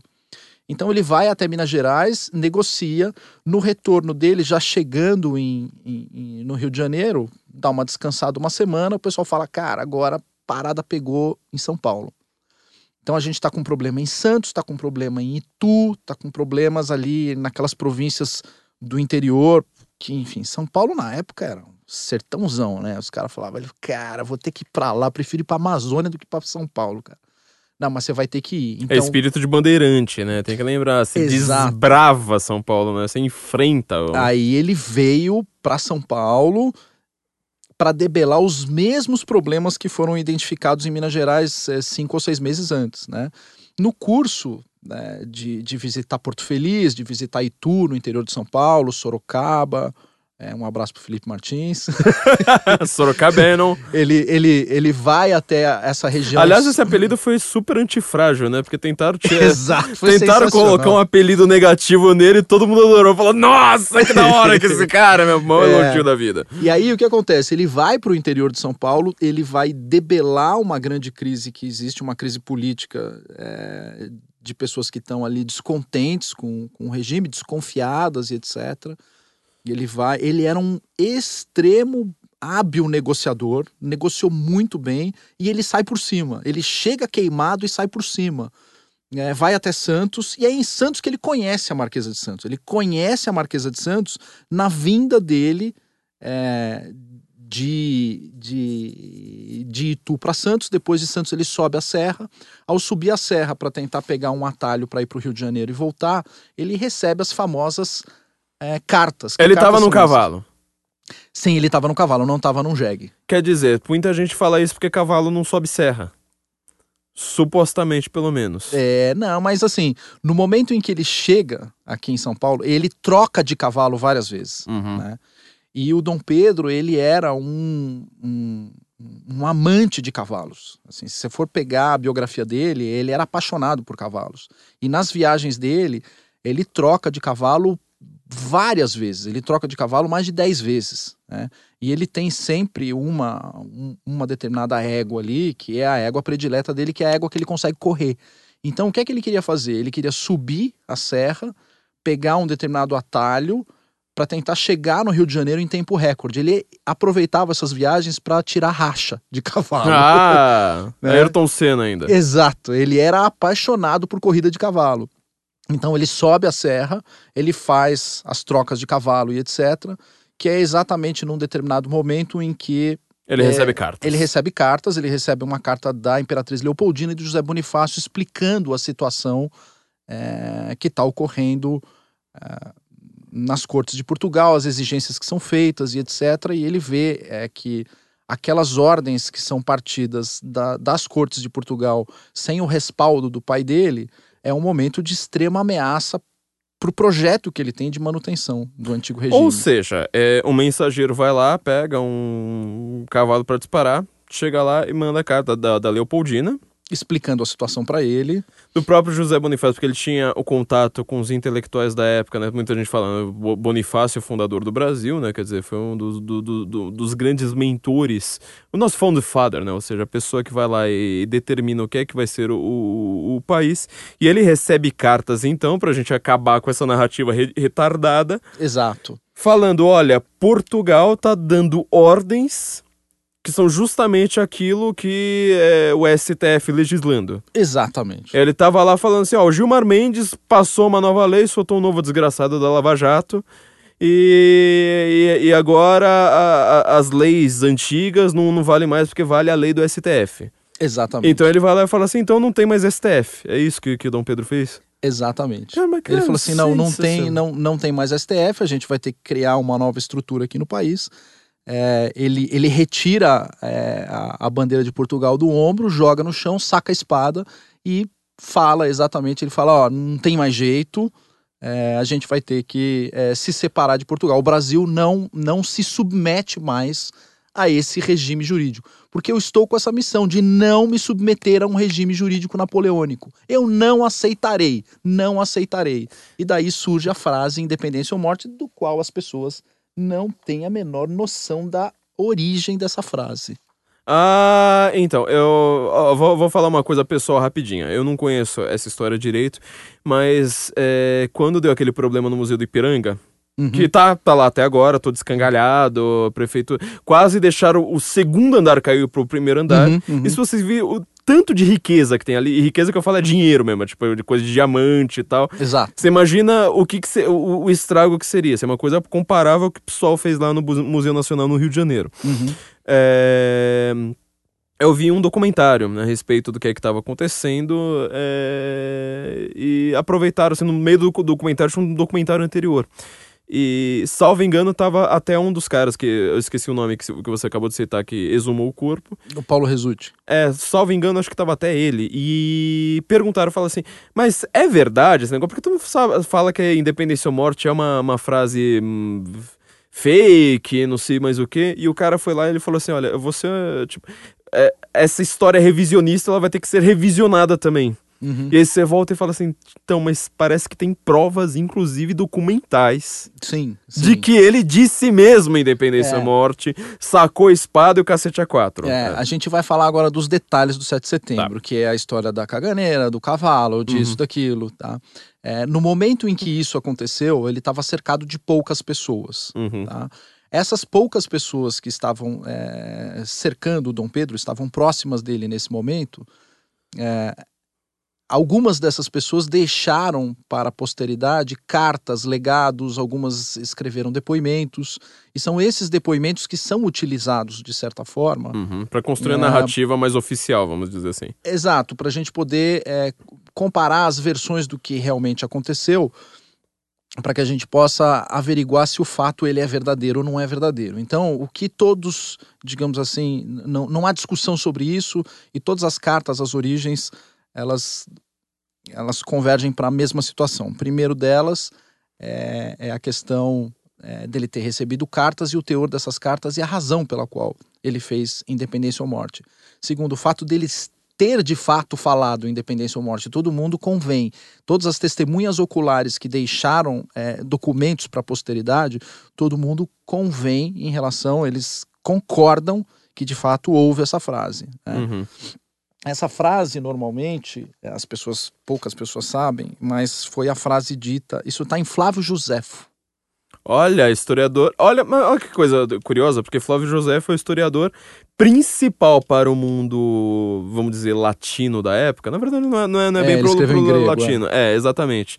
É, mas que confirma a existência de Jesus. Exatamente. Olha que coisa. Exato. E quando ele vai falar sobre o cerco de Massada, é, logo depois que você tem a queda do segundo templo, os romanos eles invadem Jerusalém, é, uma parte central, é, digamos assim. Tinha que ter Novo Testamento, Antigo Testamento. Ter, exatamente. Não teve Grécia Antiga hoje, mas. Não, é, aí mas essa, ter, mas essa, essa parte central, digamos assim, dos, dos, dos judeus mais religiosos, que eram os zelotes, eles mantêm uma resistência na chamada cidade de Massada. A cidade de Massada ela é próxima ali do Mar Morto É, é um lugar interessantíssimo para se visitar, para quem for para Israel, é um, é um baita passeio. E aí o que, que acontece? Eles constroem todo um sistema de resistência absolutamente maravilhoso. Eles constroem é, um, no meio do deserto um, uma, um, sistemas é, de cisternas, de água, de pastoreio no topo de um morro que fica alto pra cacete. E aí o que, que acontece? Os romanos vão cercando Massada e Massada vai ficando é, cercado, acuado, mas ele se mantém ali. Quando num determinado momento o, o, o general romano resolve invadir o morro de Massada, subir até o morro de Massada, é, os zelotes que estão ali, eles falam assim, mas de jeito nenhum que a gente vai capitular para esses caras. Independência ou morte, aí você tem um suicídio coletivo. Na verdade, hum. não é um suicídio coletivo, porque, sob o ponto de vista religioso, é vedado a prática do suicídio. Então, isso você vai até a Massada, tem lá é, o lottery. Então, o que é que eles fazem? Eles pegaram todas as pessoas que sobreviveram, jogaram o nome dentro de uma caixinha então ia, por exemplo, lá o Flávio sorteava um nomezinho. Aí hum. o Flávio tinha que ir lá e executar aquela outra pessoa. Aí vinha outro e sorteava um nome. E eles iam, enfim, uns executando os outros, assim. Sim. Até sobrar uma pessoa, que é a pessoa que contou a história, que é um cara chamado Eleazar Ben Yair. É o cara que contou a história de que aconteceu. Ele foi o último cara é, que resistiu ao cerco de Massada para contar a história. Ó, a gente não a gente prefere a morte a, do a, que a morte do que virar escravo de vocês. Nós não vamos virar escravos. Então, você tem um, digamos assim, Dom Pedro é um cara de uma profunda cultura, óbvio que ele conhecia a Bíblia profundamente. Ele ouvia Flávio todos José, os Guten Morgens para conhecer também. Ouvia Guten Morgen na época, por isso que estava uhum. sempre certo. E ele, e ele faz essa menção. É, ele faz essa menção de independência ou morte, que é uma frase usada é, por é, Eleazar Ben Yair no, no cerco de Massada. Existe controvérsia se isso foi dito ou não, e, enfim, mas existe a tradição de que, é, inclusive, o, o, exército de Israel hoje, eles fazem o juramento, as tropas de elite do exército de Israel, eles fazem juramento na região de Massada, repetindo a frase de Eleazar Ben Yair. Uau! Né? Até hoje essa tradição é mantida pelo exército de Israel. E isso está na raiz da nossa independência, no independência ou morte, né? Isso é pouca gente sabe. Você não vai ver isso em historiador nenhum, só ouve aqui no Guten Morgen. Não tem em livro nenhum, mas isso. Não cai no vestibular. Não cai jeito. no vestibular, não vai, não vão te perguntar esse tipo de coisa. Então, com base nisso, a gente já consegue identificar qual foi a sacada do Dom Pedro. A sacada dele foi uma sacada jurídica, de manutenção de uma tradição que o pai dele tirou da Europa. Não que ele tirou da Europa, mas é como se ele. Geograficamente tivesse... tirou da Europa. É, geograficamente tirou da Europa e escolheu o Brasil como local para preservar essa tradição. Essa é a razão pela qual o Brasil é deste tamanho pouca gente sabe, mas a gente tem o mapa mais antigo da história da humanidade, né? Ah, é? O mapa brasileiro, é esse verdade, traçado ah. brasileiro é de 1750 pelo Tratado de Madrid. A gente tem esse, tra esse Mas traçado... o Acre? Então, com poucas modificações. Acre, o... Cisplatina, região das Missões. A gente teve poucas modificações, a maioria delas decorrentes de negociação. Inclusive a, a, a guerra da Cisplatina, que todo mundo fala que é uma guerra que Dom Pedro perdeu, pouca gente também sabe. Mas aquilo era uma guerra ganha. Uhum. Ele estava sentando pau lá no, no, nos uruguaios e etc. Num determinado momento, chega para ele a mensagem de que a imperatriz Leopoldina tinha morrido. Ele larga tudo. Ele entra numa depressão absolutamente profunda. Ele fala: não tenho forças mais para combater. Eu perdi o meu maior, é, o meu maior amparo, que era a imperatriz Leopoldina. Ele fica numa depressão absoluta, profunda, e ele abandona a guerra. E o Brasil acaba perdendo a guerra da, da Cisplatina porque o próprio Dom Pedro abandona a guerra e, enfim, uhum.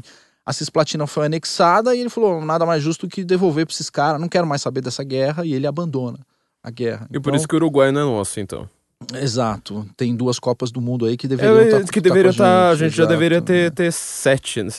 Oito. Ter, teria ter oito. É, a gente já deveria estar tá, tá no, tá sete, Sete, eles têm duas Copas do Mundo. Eles, as do, a primeira e a segunda, acho. Ou, foi, ou é. teve um intervalo, mas é. a primeira deles, que foi disputada no, no Uruguai, em 1930, salvo engano. É. E acho que a de 34 também é deles, ou é 38, agora eu não é. lembro. Mas, ó, então, essa, essa história, digamos assim, da independência. Aí a gente é, não pode deixar de falar, eu acho isso uma bobagem, uma tolice, mas a gente tem que desfazer isso, né? A questão do cavalo, se ele tinha ou não, e etc. Um dos caras que, que faz os relatos que são utilizados é, na questão dele estar tá subindo num jegue e dele ter tido caganeira antes, é de um padre chamado Belchior Pontes, que não tem nada a ver com a minha família, nada, nem sei quem é esse padre, mas ele fez alguns relatos é, que são relatos isolados que não batem com relatos de outros caras que estavam na comitiva de Dom Pedro. Né? Uhum. Então só tem no relato do padre Belchior Pontes. Um cara que desvenda isso é um historiador é, dos anos 70 chamado Carlos Oberacker Jr.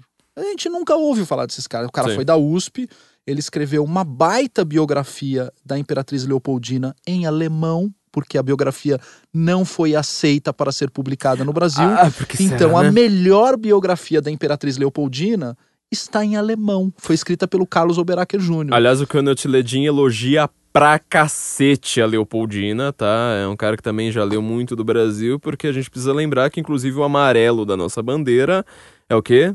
Da casa de Habsburgo. Exato. Quer dizer, os austríacos sabem. Aliás, quando eu fui pra Áustria, eu fiquei impressionado em como os caras sabem do Brasil. É.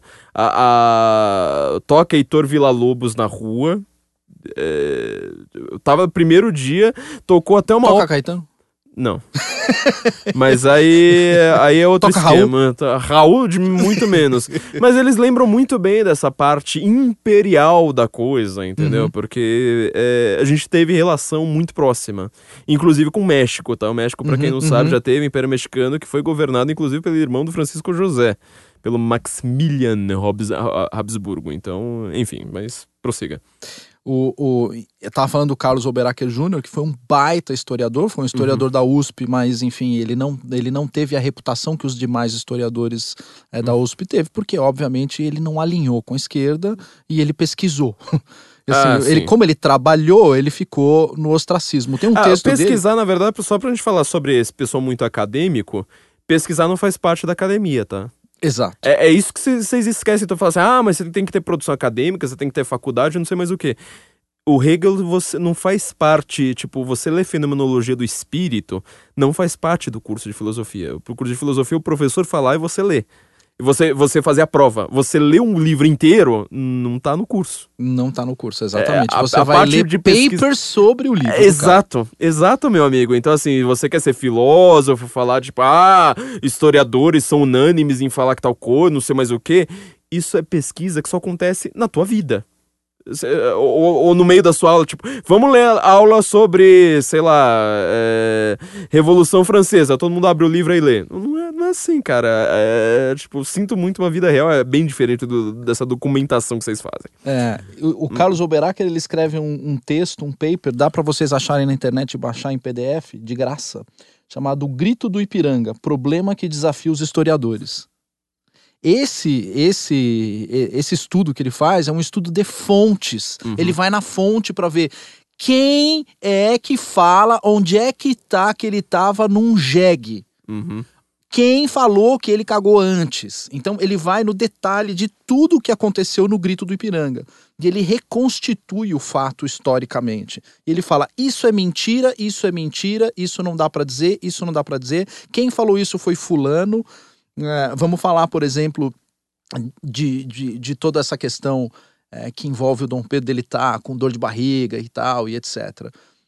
O padre Belchior Pontes fala de uma dor de barriga antes do grito, mas é por conta de um jantar que ele teve é, quatro ou cinco dias antes em Santos. Não é antes, cinco minutos antes. Uhum. Então, isso é uma interpretação a respeito de uma carta do padre Belchior Pontes, né?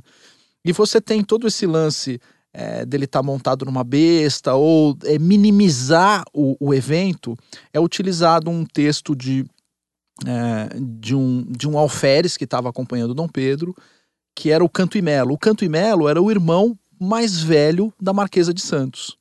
43 anos depois do grito, ele escreve para um jornal chamado Jornal do Comércio e ele faz, digamos assim, um relato do que foi. Só que o Canto e Melo era aquele parceiro que, enfim, era o parça do Dom Pedro, entendeu? Uhum. Não era um cara para você ir lá e se fiar completamente naquele, naquele relato, porque o cara fez um relato. É relato de parça. O cara deu uma bela de uma zoada. Ele fazia ironias, ele fazia ele fez troça 43 anos depois, quer dizer, ele estava muito distante. Tiozão do pavê. Tiozão do pavê, fez um tiozão do pavê querendo zoar com um amigo que já tinha morrido e etc. E ele escreveu um texto para o Jornal do Comércio é, em tom absolutamente é, irônico em relação ao 7 de setembro, que não bate com os outros relatos, né? Uhum. Então, você tem que colocar com Grano Salles aquele relato de 43 ou 47 anos depois, quer dizer, ele já estava muito distante, foi o relato de um velho, entendeu? O cara já estava velho, já estava ali no momento, com os netinhos é, colocando batom no vovô, sabe? Aquela coisa. Ele já tava meio Ozzy Osbourne. Então, Sim. os caras aproveitaram aquela situação Ozzy Osbourne dele e falaram assim: pô, conta aí como é que foi aquele negócio lá do, do grito. Ah, isso aí foi lá, Dom Pedro era assim, papapá. E nesse relato que ele faz, ele dá uma pintada um pouco mais irônica a respeito da situação, mas aquilo não pode ser considerado é, um documento histórico absoluto, terminativo a respeito do que aconteceu, né? Sim. E aí, o que, que as pessoas é, acabam também confundindo é o fato dele estar num jegue ou não estar num jegue. Logo depois que ele declara a independência, ele sai em disparada. é, na verdade, ele pousa em São Paulo, ele vai ali da região do Ipiranga, ele vai para Lapa, que era uma freguesia separada, né, para Lapa ou para Penha. Não sei que, que canto da cidade ele foi, eu acho que ele foi para a freguesia da Penha. Era um, não era São Paulo, né? Tanto Uhum. Penha quanto Lapa não eram São Paulo. Ele vai para uma dessas duas freguesias, não sei para que extremo da cidade ele vai, uma é zona oeste, outra é zona leste. É, ele vai para um extremo desse e havia um teatro na época e ele chega na noite, é, na noite seguinte, com o hino da independência pronto. Uou. Ele já tinha na cabeça dele uma melodia, ele preenche com uma poesia que era é, popular na época. Quer dizer, o cara era um baita músico, era um baita filósofo, era um baita estrategista. Dizem que ele tocava piano bem pra cacete, compunha muito bem, ele tinha composições é, extremamente interessantes. Então, quer dizer, era um puta de um gênio. Ele, igual o filho, era viciado em botânica também? Eu não tenho esse detalhe, É, tem que porque- perguntar pro, pro, pro, pro, pro- É, por exemplo, quando você vai estudar a história Rafael, do, do- É, o Rafael devia estar aqui, né? O Rafael a gente eh, vai, vai cobrar. Sabe por que o Rafael não tá aqui? Porque ele tentou subir a serra num jegue. Rafael tentou vir de Santos num jegue. Teve uma dor de barriga no meio do caminho, Teve ao contrário do, do, do Dom Pedro, aí não pôde vir, mas enfim. É, porque assim, o, o Dom Pedro II, eu vou dizer assim, é, é a média da Europa, tá? É a média, não é, não é nada de estranho. Você falou uma coisa muito curiosa aqui, né? O Dom Pedro I, ele, tro... ele leu os revolucionários. Ele leu Revolucionários e leu comentários às revoluções, sobretudo Edmund Burke. Mas ele leu também os revolucionários, né? Esse é um ponto também, curioso. Também. É, no que você chamou de despotismo esclarecido, e eu odeio esse termo É uma mortalmente. bobagem, é uma uma bobagem. bobagem. Porque assim, eles eram simplesmente tipo, nossa, eram monar mo- é, os monarcas cultos pra caramba. E eles tinham uma cultura, porque assim, você precisa entender uma coisa, é uma coisa que a gente não entende no Brasil. Aliás, a Estados Unidos entende ainda menos do que a gente, tá? Americano, causa- com o ódio que eles têm de monarquia, né? É, eles entendem ainda menos. Mas o monarca, ele é feito para ser monarca desde o berço. Exato. Então, ele é que- treinado para aquilo. Você que tá falando em liturgia do cargo, você que tá falando assim, ah, mas os nossos. O, o governante fala muita besteira ali, o presidente, o Bolsonaro, não sei quem. Lembre-se que esses caras, quando eles tinham mais ou menos oito anos, o cara tava fluente em cinco línguas pelo menos. O Dom Pedro II, ele falava sânscrito, tá? Sabe, sabe o que que fala sânscrito? Exato. Tipo, é o equivalente hoje ao cara. fa- E ele devia falar umas 10 línguas pra mais, tá? É, Eu lembro de uma vez que eu vi uma professora de português corrigindo o príncipe Dom Luiz Felipe. Uhum. E alguma coisa que ele falou, não lembro em português ou em inglês. Assim, você fala assim, cara, quando você fala seis línguas. Esquece. Um errinho de português, de inglês, pra mim é tipo. É menos que troco de pinga, entendeu? Dom, Dom, Dom Pedro II, inclusive, foi educado em francês, né? Ele É. foi falar português muito tempo depois. Sim. Ele foi aprender português muito tempo depois. E era uma coisa comum das monarquias na época, porque você pensa assim, por exemplo, os Romanov, já que a gente citou os Romanov, eles têm tudo a ver com a Primeira Guerra. É, Alexandra Romanov não falava russo. Ele, ele, falava ela, francês, né? não, ela conversava com o marido em inglês. Olha que Ah. coisa. ela conversava com, com o Nikolai em inglês.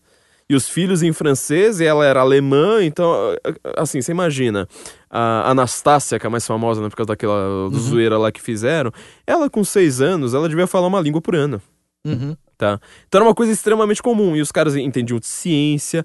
Uh, o, eu ia falar nada de, de ler revolucionário, porque, por exemplo, o, um dos ma maiores príncipes da Alemanha, né, que é o príncipe. É, não estou falando do Wilhelm da, da, da, da, da Primeira. Guerra, né? Uhum. Lá para trás, assim, quando, quando, quando você vai, vai olhar lá para trás, é, na Prússia, inclusive, que fez a Prússia ser essa coisa hoje toda grandiosa, não sei mais. Ele lia Voltaire. E ele trocava cartas com Voltaire. Todo mundo achava que o cara era gay. Sabe por quê? Porque ele não tinha filhos. E ele não tinha muito interesse sexual ah, pela mulher. É o, é, o, é, o, é o Willem III, aquele do Castelo da Cinderela. Não, o, original, o, não, é? o, não, Castelo da Cinderela é do Ludwig. Ludwig. Lud, Ludwig da Baviera. Isso. É... Que inclusive Você ele. Né? ele não, é pra você, Se o careca não erra, aí, ó. ó é, foi, um, foi, um, pequeno, foi um pequeno deslize, porque monarquia é muito confusa. O Ludwig, inclusive, ele mandou carta para o Dom Pedro II. Uhum. Aliás, o Dom Pedro II mandou carta pro Ludwig falando: olha, você. Porque assim, eu não sei. Quem já entrou nesse castelo, o castelo original da Cinderela, da, da Cinderela chama Neuschwanstein. Uhum. Fica perto de, de Munique. É, cada sala, cada. Tipo, são aquelas salas de evento e tal, cada uma das salas ela é baseada numa ópera do Wagner. Esse castelo é bem recente, tá? Ele não é um uhum. castelo medieval, é um, uhum. castelo bem recente. É, já do romantismo, ali, Wagner tava ali. Né? Cada uma delas tem a do Tannhauser, tem a do Lohengrin, assim, assim por diante. É... E ele mandou uma carta pro Ludwig, o Dom Pedro II mandou uma carta pro Ludwig falando assim: Meu, eu sou muito fã do Richard Wagner. Me coloca em contato com, com um cara que eu quero conversar com ele. Mandou carta pro, pro, pro Wagner, conseguiu carta, conseguiu o zap lá do Wagner, mandou uma carta pro Wagner falando: Eu quero te trazer pro Brasil, cara. Tipo, nossa, sua ópera é sensacional, que não sei o que, que é tudo maravilhoso. Eu não lembro por que é, o, o próprio Dom Pedro II ele perde o contato, assim. Ele tem uma hora uhum. que ele para de, de responder. E o Wagner ficou assim, tipo, nossa, eu vou pro Brasil. Porque, assim, é, para quem estuda mito, para ele era uma coisa assim, nossa, vou conhecer agora um outro tipo de música, não sei mais o que, vou voltar assim, tipo, rei da, da Europa, né? Ele achou que ele iria arrasar por causa de uma viagem ao Brasil. E o Dom Pedro II nunca mais responde. Tem uma hora que ele para o contato, nunca mais responde. Uhum. E o Wagner tem relato disso, que ele passou o resto da vida, tipo, meu Deus do céu, não, não, não, não consegui ir pro Brasil. Dá pra você ver como é que o mundo muda, né? Exatamente. a coisa Exato. fica esquisita pra caramba. É, mas é, é pra você ver o, o, o, que, que, é, o que, que, são as monarquias. Quer dizer, é gente que desde o começo o cara é versado em ciências. O Dom Pedro II ele era viciado em botânica. Quando o Maximilian é, sai da Áustria, vai para o México para fazer o Segundo Império do México e ele fica é, completamente perdido ali, não sabe o que fazer, ele busca auxílio ao Dom Pedro II, vai, vem, vem para o Rio de Janeiro é, irmão do Francis Joseph, né? É... é, que na verdade, assim, dá a impressão que, que, que, que, que não é porque o Segundo Império do México foi no meio do século XIX. Francis Joseph, ele tá vivo ainda na Primeira Guerra Mundial, mas é porque o Francis Joseph, ele tá com 84 anos quando, quando eclodiu a guerra, né? É, o cara tem uma vida muito longa, então por isso que dá, dá, dá, uma certa confusão. Mas no meio do século XIX, o Maximilian vem pro, pro Rio de Janeiro, conversa com, com, com o Dom Pedro II. Os dois eram viciados em botânica, quer dizer, eles tinham um puta problema político para resolver. Eles param no meio do caminho e falam assim: nossa, mas que plantas, que, que, que, fauna sensacional tem aqui no Brasil. Você pode me trocar umas espécimes? Eles trocam espécimes para estudar botânica, estudar zoologia. É, isso é monarquia, tá, gente? Então, assim, quando você vai falar, ah, mas por que que vou. Sem, sem ONG na Amazônia. É, por que que eu não vou votar no cara, não sei mais o que cara, esse cara ele tá representando não só a própria família dele e não só o país, como a, a própria ordem da coisa, entendeu? É uma família para servir de modelo. É, a, a, quando a gente estuda... A história do Dom Pedro, inclusive, é uma história de sacrifício à própria família. Ele se sacrifica, ele sacrifica a relação, é. os elos familiares dele para manter uma tradição. Por isso que o cara morre com, de estresse com 35 anos de idade. É, é, então, Porque assim, ele é... se submete a um estresse absoluto uhum. para preservar uma tradição.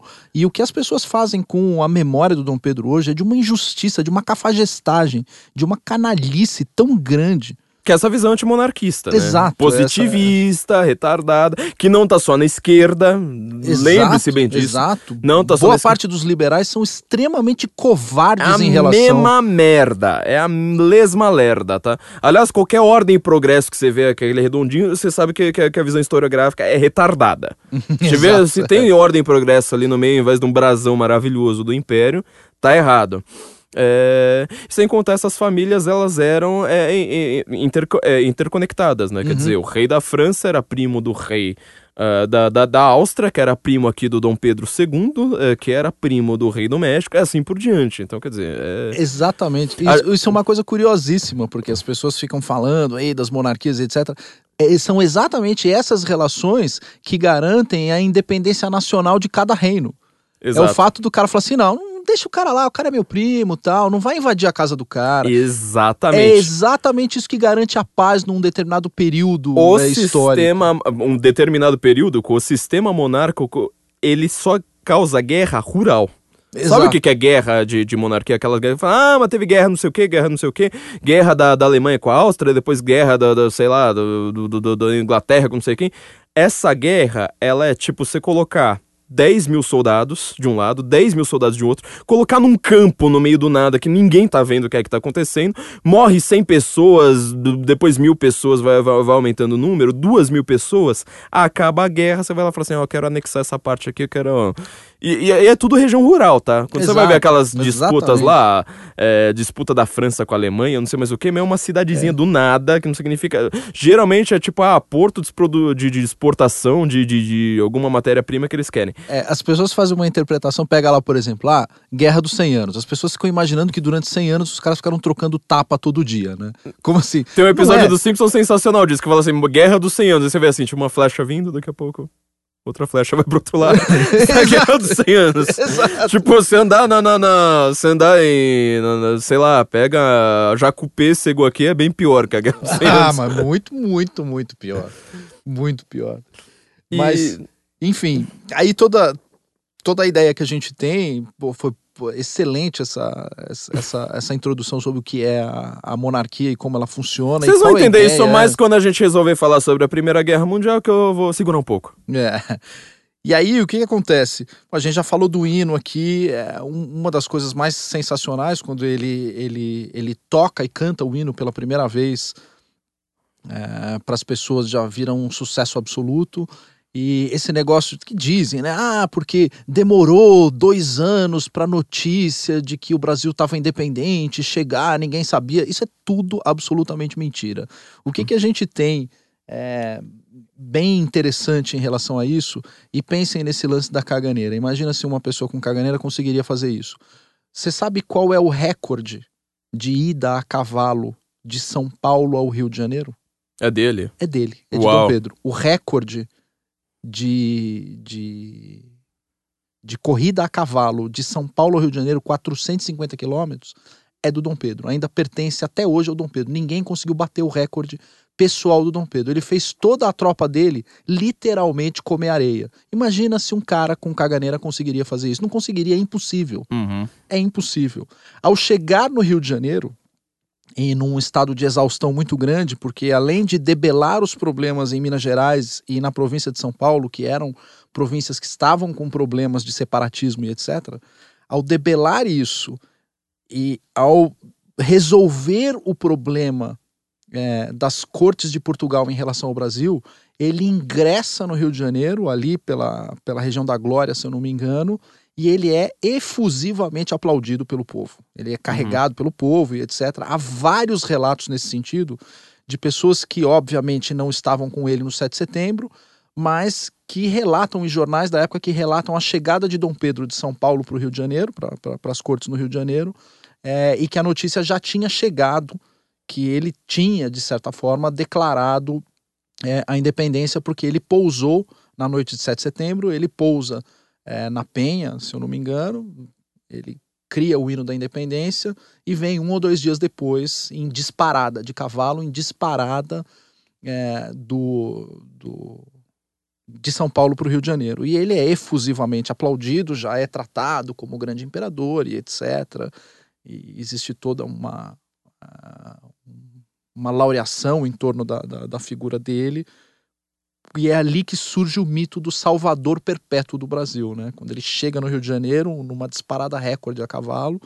Quer dizer, foi um baita de um ato heróico que é ridicularizado de uma maneira muito podre, de uma maneira muito covarde pela, pela historiografia uh, pela historiografia moderna, moderníssima e essa porcaria dessa literatura de aeroporto, né? É, é, é, de uma covardia brutal, porque quando você olha quem foi Dom Pedro do seu ponto de vista da literatura historiográfica europeia, ele é muito, e todo mundo fala isso, ele é muito mais idolatrado na Europa do que no Brasil. Sim. E assim, como uma pessoa. Lá onde que ele vira Pedro VI, né? é, Pedro, Pedro IV. Pedro é, IV, por causa do fuso Pedro horário. IV, exato. ele vira. fuso horário. ele vira Dom Eu vi Pedro essa piada IV. com, com, com o professor do cursinho, sempre. Nunca, ele nunca vira- esqueci. É, ele vira Dom Pedro IV, e aí, é, como Dom Pedro IV, ele, ele, ele vai até Portugal, entra em choque com o irmão dele na chamada Guerra dos Dois Irmãos, para tentar é, retomar o, o, o poder daqueles jacobinos bonapartistas é, na linhagem dele, né? Na Uhum. linhagem dele, de Dom João e etc.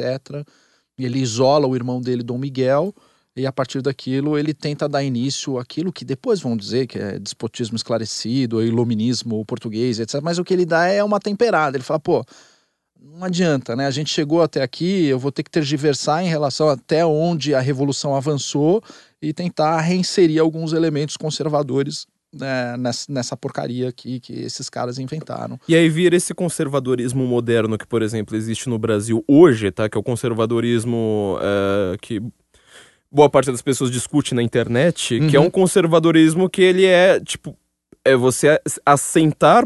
é, aí já não podem mais nem dizer que são bases, mas assim, você tentar assentar alguns valores conservadores em cima de um pano Exato. de fundo completamente iluminista. Exatamente. Completamente é, re- Constituição de 88, esse Exato. tipo de coisa. Com a destruição do antigo regime, ele É. passa a reconhecer a realidade, ele olha para a realidade.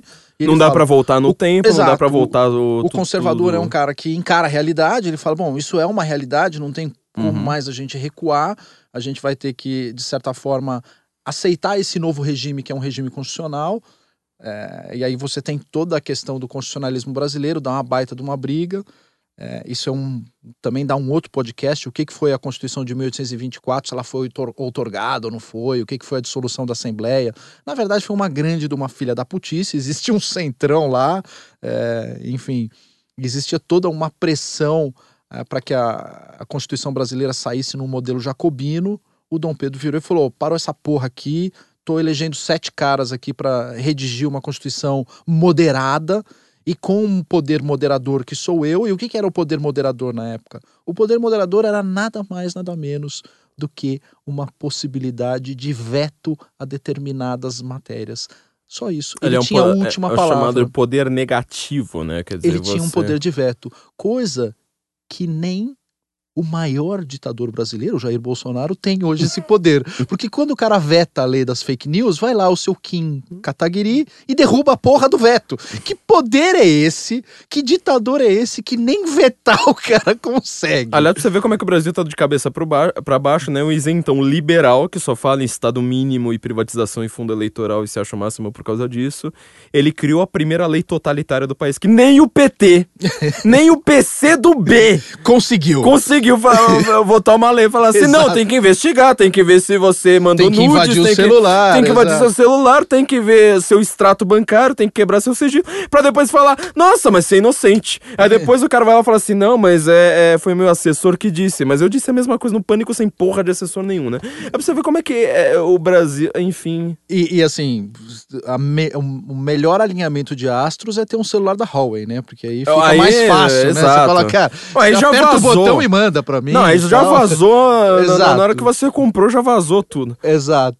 E, assim, só pra gente fechar esse ciclo de como ele fez a independência do Brasil e qual era o conteúdo daquelas cartas, qual era a ordem Uhum. das cortes de Portugal, que eu deixei por último. Qual era a ordem das cortes de Portugal? Soltar o Lula. Quase. É quase isso. Uau. É até pior do que isso. As cortes de Portugal, a gente tinha um tribunal aqui, a gente tinha, na verdade, dois ou três tribunais aqui no Brasil, que era chamado Tribunal das Relações. Né? O que, que eram os tribunais da- das relações? Você tinha um na Bahia e um no Rio de Janeiro.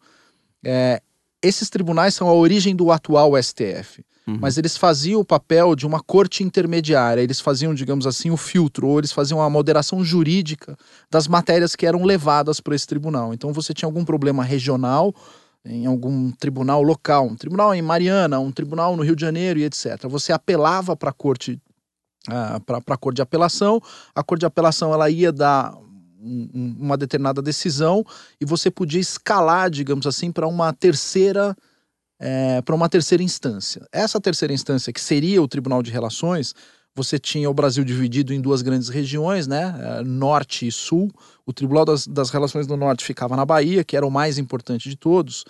Ele fazia esse papel de tentar, digamos assim, unificar a jurisprudência à luz de determinados valores. As pessoas que é, serviam nesses tribunais de relações, equivalentes aos ministros do Supremo, eram caras educados em Coimbra, com filosofia, música e assim.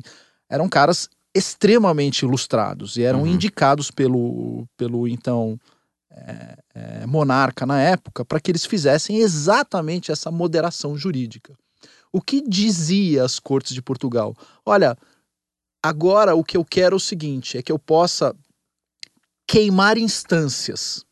A minha ah. ordem é que toda e qualquer discussão venha direto para as cortes de Portugal e não passe pela, ah. pelo Tribunal de Relação do Brasil. Então, e aí o Dom Pedro falou assim: não, que não passe. É tipo assim, vamos mandar o Lula pra Taubaté. Aí você vai direto no STF. Eu queria fazer essa piada. tipo, você manda o Lula pra, pra, pra, Tipo, o cara vai lá e fala assim: não, eu quero uma. A, a, a, defesa do Lula pede transferência. Aí vai lá, o MP fala assim: aproveitando, então vamos mandar ele pra. Vamos pra, mandar. Ao pra Tremembé. Você... Isso. Foi pra Tremembé. Foi pro presídio Tremembé e falou assim: ah, então não pode. Aí o STF, que demora seis anos para julgar remédio e mata Isso. a gente, a gente morre por causa disso. Vai lá o STF que não foi. Em seis horas. Em seis horas. Reverte a decisão. Isso, reverte a decisão do juiz local. Da primeira instância. Quer dizer, é proibido isso, tá? Pela lei. Só para avisar vocês, é proibido. Porque quem reverte a primeira instância é uma coisa chamada segunda fucking instância. Exato, que a seria o TRF4. Seria o TRF4. A porra da terceira instância não tem direito não ela tem, não tem não pode. de jurisdição autônomo. Ela não, não tem pode. um exercício de jurisdição autônomo que queima. Exato, não pode. Isso é motivo etapas. suficiente pra você pegar o juiz lá pelo pescoço e falar: você tá na cadeia, desgraçado. Não, isso é, foi motivo suficiente para é, que o Dom Pedro falasse. Acabou. Independência ou morte. Independência ou morte. Não dá mais para continuar desse jeito. Foi exatamente esse essa causa da independência do Brasil foi isso. E qual foi o primeiro passo que o Dom Pedro deu? Reorganizar o Tribunal das Relações do Brasil. Porque ele falou: eu só vou conseguir manter essa estrutura jurídica se eu tiver uma independência jurídica em relação a Portugal. E aqui transferindo, como se ele tivesse colocado na Arca da Aliança as ordenações, uhum. ele colocou essas ordenações. Agora teve no Antigo Testamento, finalmente. Colocou na Arca da Aliança essas ordenações e falou: é isso aqui que vai ser o ordenamento que será preservado. Aí as pessoas falam: não, mas aí veio a Constituição, mas as, aí veio o Código Penal do Império, o Código Criminal do Império. Sabe quando as nossas ordenações, sabe quando, porque as ordenações elas continuaram em vigor no Brasil mesmo depois da independência. Elas vigoraram no Brasil durante todo o Império, Flávio. Sabe quando as ordenações filipinas foram revogadas no Brasil? Não tem ideia. Não. Se você tivesse que chutar, quem foi o desgraçado que revogou as ordenações? Eu chutaria é, o Gilmar Mendes. eu, eu, só consigo pensar no Gilmar Mendes hoje. As ordenações filipinas elas se mantiveram em vigor no Brasil até 1917. É que ano curioso. Que destruiu o sistema ordenativo brasileiro que foi preservado durante o Império. Isso é um outro podcast, é uma outra coisa. Uhum. A gente fala de Dom Pedro II como o regime jurídico funcionou durante o Império, a gente conseguiu, de certa forma, fazer uma mescla e manter em vigor as ordenações filipinas até vir a porra da República. Foi a República que deu, digamos assim, o tiro de misericórdia nesse é, antigo regime que ficou preservado durante mais de 400 anos no Brasil. Então, a Constituição do Império ela é diferente das demais outras, porque ela mantém a autonomia jurídica das ordenações durante todo o período do Império. Então, uhum. aquele, aquela estrutura que foi criada pelos portugueses da Reconquista, ela se manteve no Brasil até 1917. Ou seja, o imperador que supostamente é absolutista, não sei mais o que, ele deixa o juiz ser livre. Exatamente. As regiões elas têm autonomia jurídica em relação umas às outras. E o que você tem é uma unificação no Tribunal das Relações é, em face de certos valores que são caros para a manutenção da União. Então ele não vai ficar entrando no detalhe. Se você tem que transferir um determinado preso de Mariana para Bangu. Uhum. O Tribunal das Relações não fazia isso. O que ele fazia era manter o valor, os valores, uma tábua de valores para o país, uhum. unificada. Você quer decidir certas coisas, do ponto de vista regional? Não tem problema, eu não vou interferir nisso, desde que você não cruze esta linha. Direito de propriedade. Não cruze esta linha. Não cruze. Não cruze direito à vida. Não cruze. Não cruze falso testemunho. Assim, tipo, não cruze os dez mandamentos. Olha, Evandro. Esse era o sistema. E era isso, Dom Pedro lutou por isso, Flávio. Foi por isso que Dom Pedro lutou.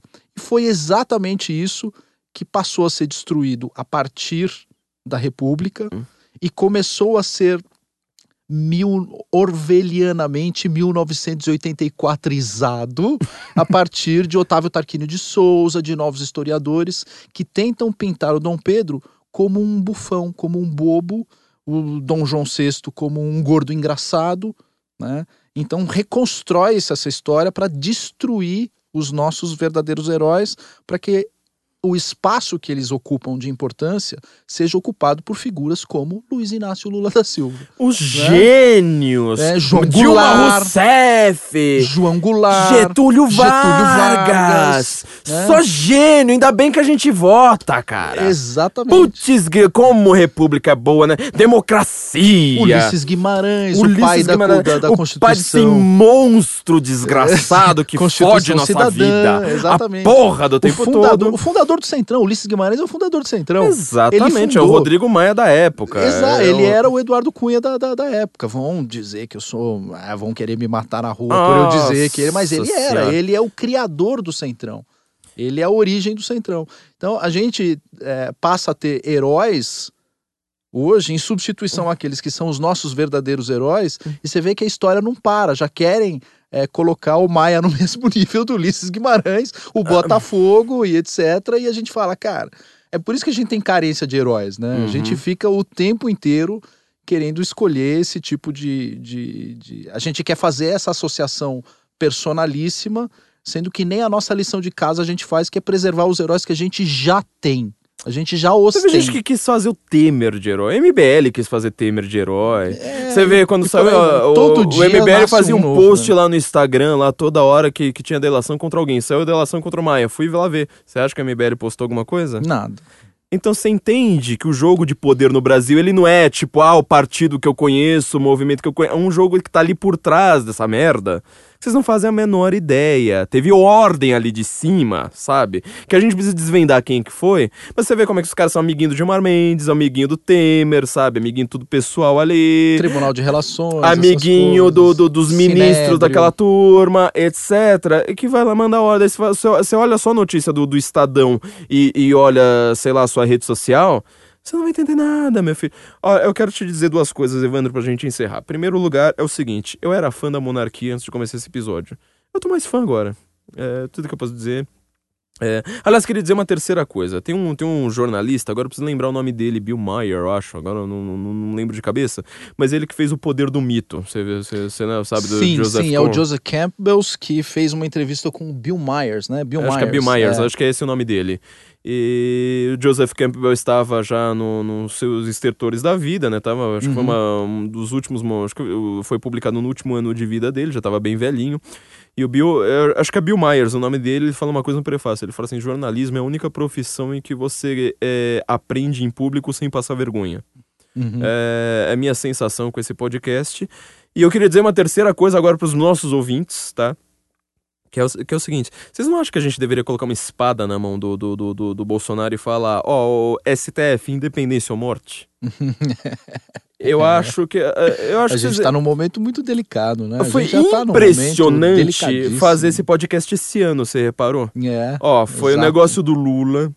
eh, Tudo, teve tudo a ver. é. Eh, o Macron, sabe, querendo mandar na gente, querendo falar assim, isso aqui tem que ser território nosso. Agora vocês entendem por que que não pode ser território dos outros. É. Vocês estão entendendo? É, exatamente. Vocês estão entendendo que, o- que, que o negócio tem que ser mandado por nós mesmos? Ah, mas nossas leis são péssimas, nossa política é toda retardada. Eu concordo. Mas tem que ser mandado daqui, não de lá. Entendeu? Você vai entender o problema quando for mandado de... Ó, eu eu quero que esse episódio seja um dos mais ouvidos do Guten Morgen. Eu quero que todo mundo saia daqui. Eu, eu tenho certeza que meu, meu ouvinte saiu daqui monarquista. Meu ouvinte Se ele fala- sair daqui entendendo a importância de Dom Pedro I, já Uhum. tá ótimo. É, dele- se, se ele sair daqui falando assim, puta que eu pariu, cara. O Brasil teve um cara do tamanho do Dom Pedro I, coisa que nenhum outro país da América Latina teve algo Hum. 10% do nível de Dom Pedro I. É do tamanho dos cara- maiores governantes do mundo, tá? O que o cara fez em 35 anos de vida, todos os outros governantes somados, com a vida de todos eles somados, Tudo que eles fizeram de não bom, fez né? um décimo do que o Dom Pedro Um fez, cara. décimo. É, é, Dom Pedro, assim, a- a- ele, ele é um cara tão, tão impressionantemente gigante. Ele é um cara tão. Ele, ele Era é um herói baixinho. tão importante. Então, ele era baixinho e ele era, cara. Gigante. E tinha um Ele não- penteado bem esquisito, mas tudo bem. E, e uma barba sensacional. né? Um penteado esquisito, uma barba sensacional. E uma das coisas que mais irritou as cortes de Portugal era a coragem de Dom Pedro. Ele era um cara peitudo. O fico, a independência, a guerra dos dois irmãos. Ele era um cara extremo. O cara não fugia da parada. Eu cara. só quero dizer que tudo isso que ele dizia, quer dizer, o dia do Fico, que a gente nem comentou aqui, mas enfim, É, a, a gente gente ainda vai, falou, pode né? comentar. A própria independência, é, é, muitos atos do- dele seriam considerados quebras de liturgia. Porque o que, que é isso? Hoje a gente olha para aquele negócio como se fosse um fato histórico. Mas o que, que é isso? É você falar, foda-se você e sua instituição, pau no seu cu. É, é como você consegue traduzir isso pra linguagem moderna Vaporwave. É. Tem Porque- várias passagens que assim eu não comentei que são passagens curiosas, porque eu acho que não interessa pro, Uhum. pra finalidade da gente discutir a independência do Brasil. Mas Uhum. uma passagem que é famosa, que o Paulo Resulti fala, é, numa das idas dele para Minas Gerais, ele se encanta com, com, com, com uma moça que é uma escrava e ele vai atrás dela e tal. E, enfim, ele faz aquela, aquela abordagem mais, digamos assim. é, sendo ele o Dom Pedro I, ele fez uma abordagem pedreiro. É, Né? mas Fez Joaquim aquela- Teixeira Mais Joaquim Teixeira. parou o seu. Del Rey. E a moça, é, dizem, há, há, há relatos né, na literatura que ela, de certa forma, é, se desencantou e chegou a tascar-lhe uma bolacha na cara. Então, quer dizer, é, a gente tem esses relatos. Imagina só, uma escrava tascando uma bolacha na cara do, Do imperador. Porque o imperador se encantou com ela, fez uma abordagem, digamos assim, é, mais pedreiro. E isso de fato aconteceu. E o que, que aconteceu? Qual foi a reação do, do, do imperador? Ele mandou cortar a cabeça da escrava? Ele cagou de dar risada. ele riu, assim. Então, quer dizer, ele era. O, Dom Pedro I, ele tinha essa coisa de interagir com o povo e levar esse tipo de coisa, é, essa, essa vivência no, no universo assim mais baixo da sociedade com, com muito humor, né? Ele era um Uhum. cara de extremamente bem humorado e ele sabia separar quando ele tinha que sacar a espada e falar: "Este cara, eu vou sacar a espada. E se você olhar pra mim, se você brincar, se fizer qualquer coisa, eu vou cortar-lhe a cabeça." Diferente de como ele interagia com o pessoal assim, é, onde ele chegava e o pessoal queria carregar ele no ombro e gritar mito. Entendeu? Era mais ou menos isso. Dom Pedro era mais ou menos isso. A galera, onde o cara pisava, a galera gritava mito. E ele descia do cavalo, descia do púlpito, e ele lá eh, comia do prato do outro, brincava, abraçava, bebia, eh, usava apartamento para comer gente. Ele fazia esse tipo de coisa, entendeu? E esse tipo de, de, de, de personalidade Representa o Brasil inteiro. Né? representa o Brasil inteiro, de, de uma certa forma. É desse personagem que a gente tá falando que o cara é corajoso quando precisa ser e Uhum. quebra a liturgia do cargo, porque ele foi educado para saber o momento em que ele precisa quebrar a liturgia do cargo. Uhum. é que tentaram fazer um assassinato de reputação para colocar no lugar é, um Getúlio Vargas, por exemplo, um antissemita que entregou a Olga Benário em troca é, de benefícios com Adolf Hitler. Né? E que era um cara que não quebrava muito a liturgia do cargo, não. Esse era esse bem... não, esse, era... esse nunca quebrou era bem liturgia, polido, polido, é, tava bonitinho, nite. escovava o dente, É, exatamente. Esse aí não tirava foto É. de Raider. Não, de modo algum, Esse né? era- Jangular, falava bonito, É, aquelas é, coisas, né? Miguel Arraes, essa, to- toda, essa, toda essa gente que a gente gosta de elogiar. Olha, Evandro, cara, é... isso aqui foi uma, uma das maiores aulas sobre o Brasil, tá? É, como eu tô dizendo, o Evandro vai ser um dos grandes nomes da direita, ele fica fudido da vida comigo quando eu falo uma coisa dessas. Mas é obrigatório agora, é um caminho sem volta. É, tipo, landslide, É. você não consegue. É igual avalanche, Vambora. você não consegue segurar, entendeu? Você vai ser um dos grandes nomes da direita agora.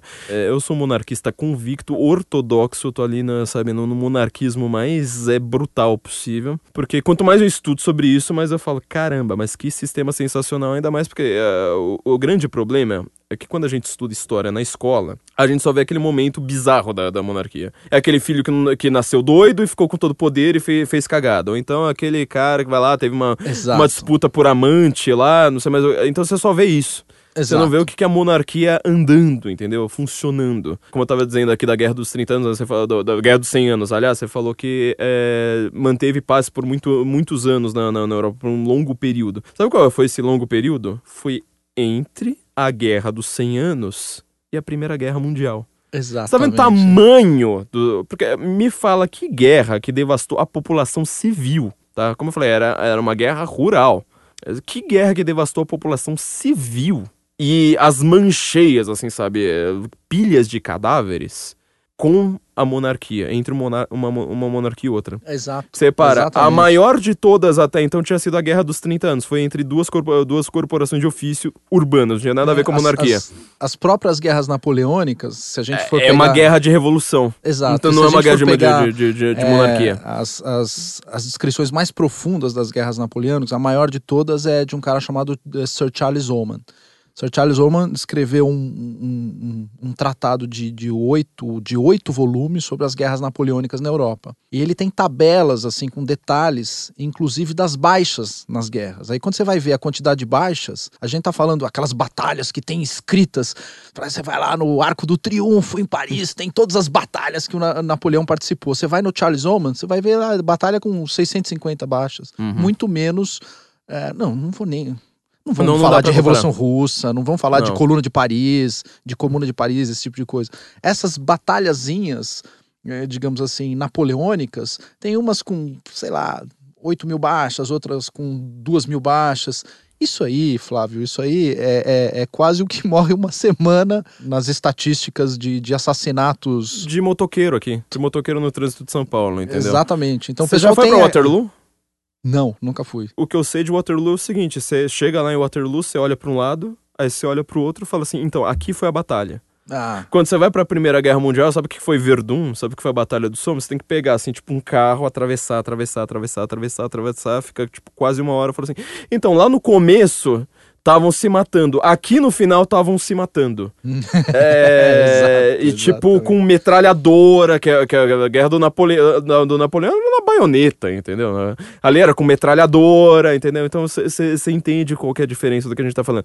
E monarquia foi isso aí, gente. Manteve a paz por muito tempo. Eu espero que vocês, vocês vão entender isso quando a gente falar sobre a Primeira Guerra Mundial, que vai ser logo. Mas vocês vão ficar sabendo logo, logo. é, porque desculpa, a- mas esse eu vou assistir ao vivo. Não vou esperar. Eu vou vir É, aqui. No dia que você for gravar, quando, eu vou ficar aqui. ó. Quando a gente for falar sobre a Primeira Guerra lado de lá da Mundial, janela ouvindo. você tá falando da Revolução Francesa, entendeu? É, a primeira coisa pra você entender sobre a Primeira Guerra Mundial e por que, que ela é tão importante. Isso é, é, que você falou é importante pra gente entender o Brasil. Agora, a Primeira Guerra Mundial é importante pra você entender o mundo, sabe por quê? A Primeira Guerra Mundial foi uma grande Revolução Francesa. Você começou o mundo nas monarquias. Eu quero entender, eu quero mostrar pra vocês o que é que fez o mundo virar essa democracia ridícula e retardada que vocês tanto defendem. E como é que foi o processo de desenvolvimento? Porque assim, a, a guerra foi um morticínio.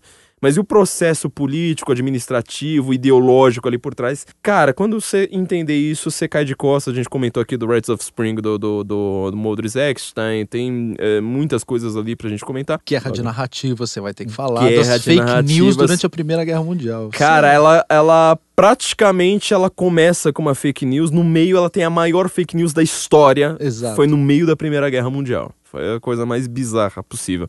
Bom, Evandro, cara, um prazer Mestre. enorme. Estamos que- aqui. É, tam- olha, uma felicidade enorme aprender tanto sobre história com você. Pena que o Rafael Nogueira não, não, não, não, não pôde vir. É, ele culpa não... dele, eu tô aqui por culpa dele. Teve que explicar tanto porque o Rafael não pôde explicar a outra metade. Logo, logo teremos um podcast então também com o Rafael Nogueira. Eu quero lembrar vocês que nós temos nossos parceiros, além do Gustavo Finger, que tem a, a Trash In, né? trashin.com.br barra senso em comum. É, como o nosso site, né? Senso Incomum vocês podem uh, adquirir as cotas da, da, da, da, empresa dele. Tenho certeza que ele vai massacrar nesse direito ambiental aí, porque eles fazem coisas que todo mundo tá vendo. O, o, o problema que dá você deixar isso nas mãos do Estado e nessas empresas estatais, ele tá fazendo praticamente uma privatização é, da, da, da, coisa toda. Maravilhosa, eu confio muito. A qualidade de senso em comum, ele que faz as imagens do, do, do nosso podcast, as imagens do site, nosso próximo layout que tá, tá, tá entrando no ar logo logo.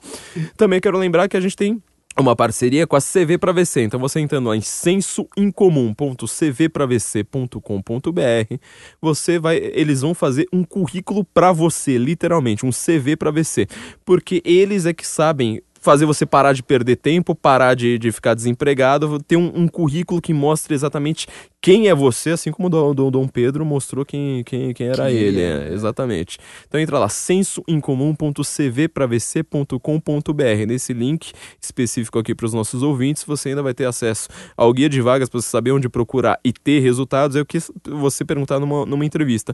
E também entrem lá na vistadireita.com.br, que eles têm as nossas camisetas maravilhosas, também nossa caneca, tem até quadro para você colocar na parede, tudo do senso em comum, que é para você ficar mais certo, perder perder mais amigos com gosto e ter orgulho disso. E ainda sabe se exibir para o mundo. Entra lá na vistadireita.com.br, tem lá a lojinha do Censo também. Evandro, um prazer enorme e nos ouvimos logo mais e logo a gente vai falar sobre a Primeira Guerra Mundial em breve. Nos ouvimos então, muito obrigado Evandro, Guten Morgen Brasília.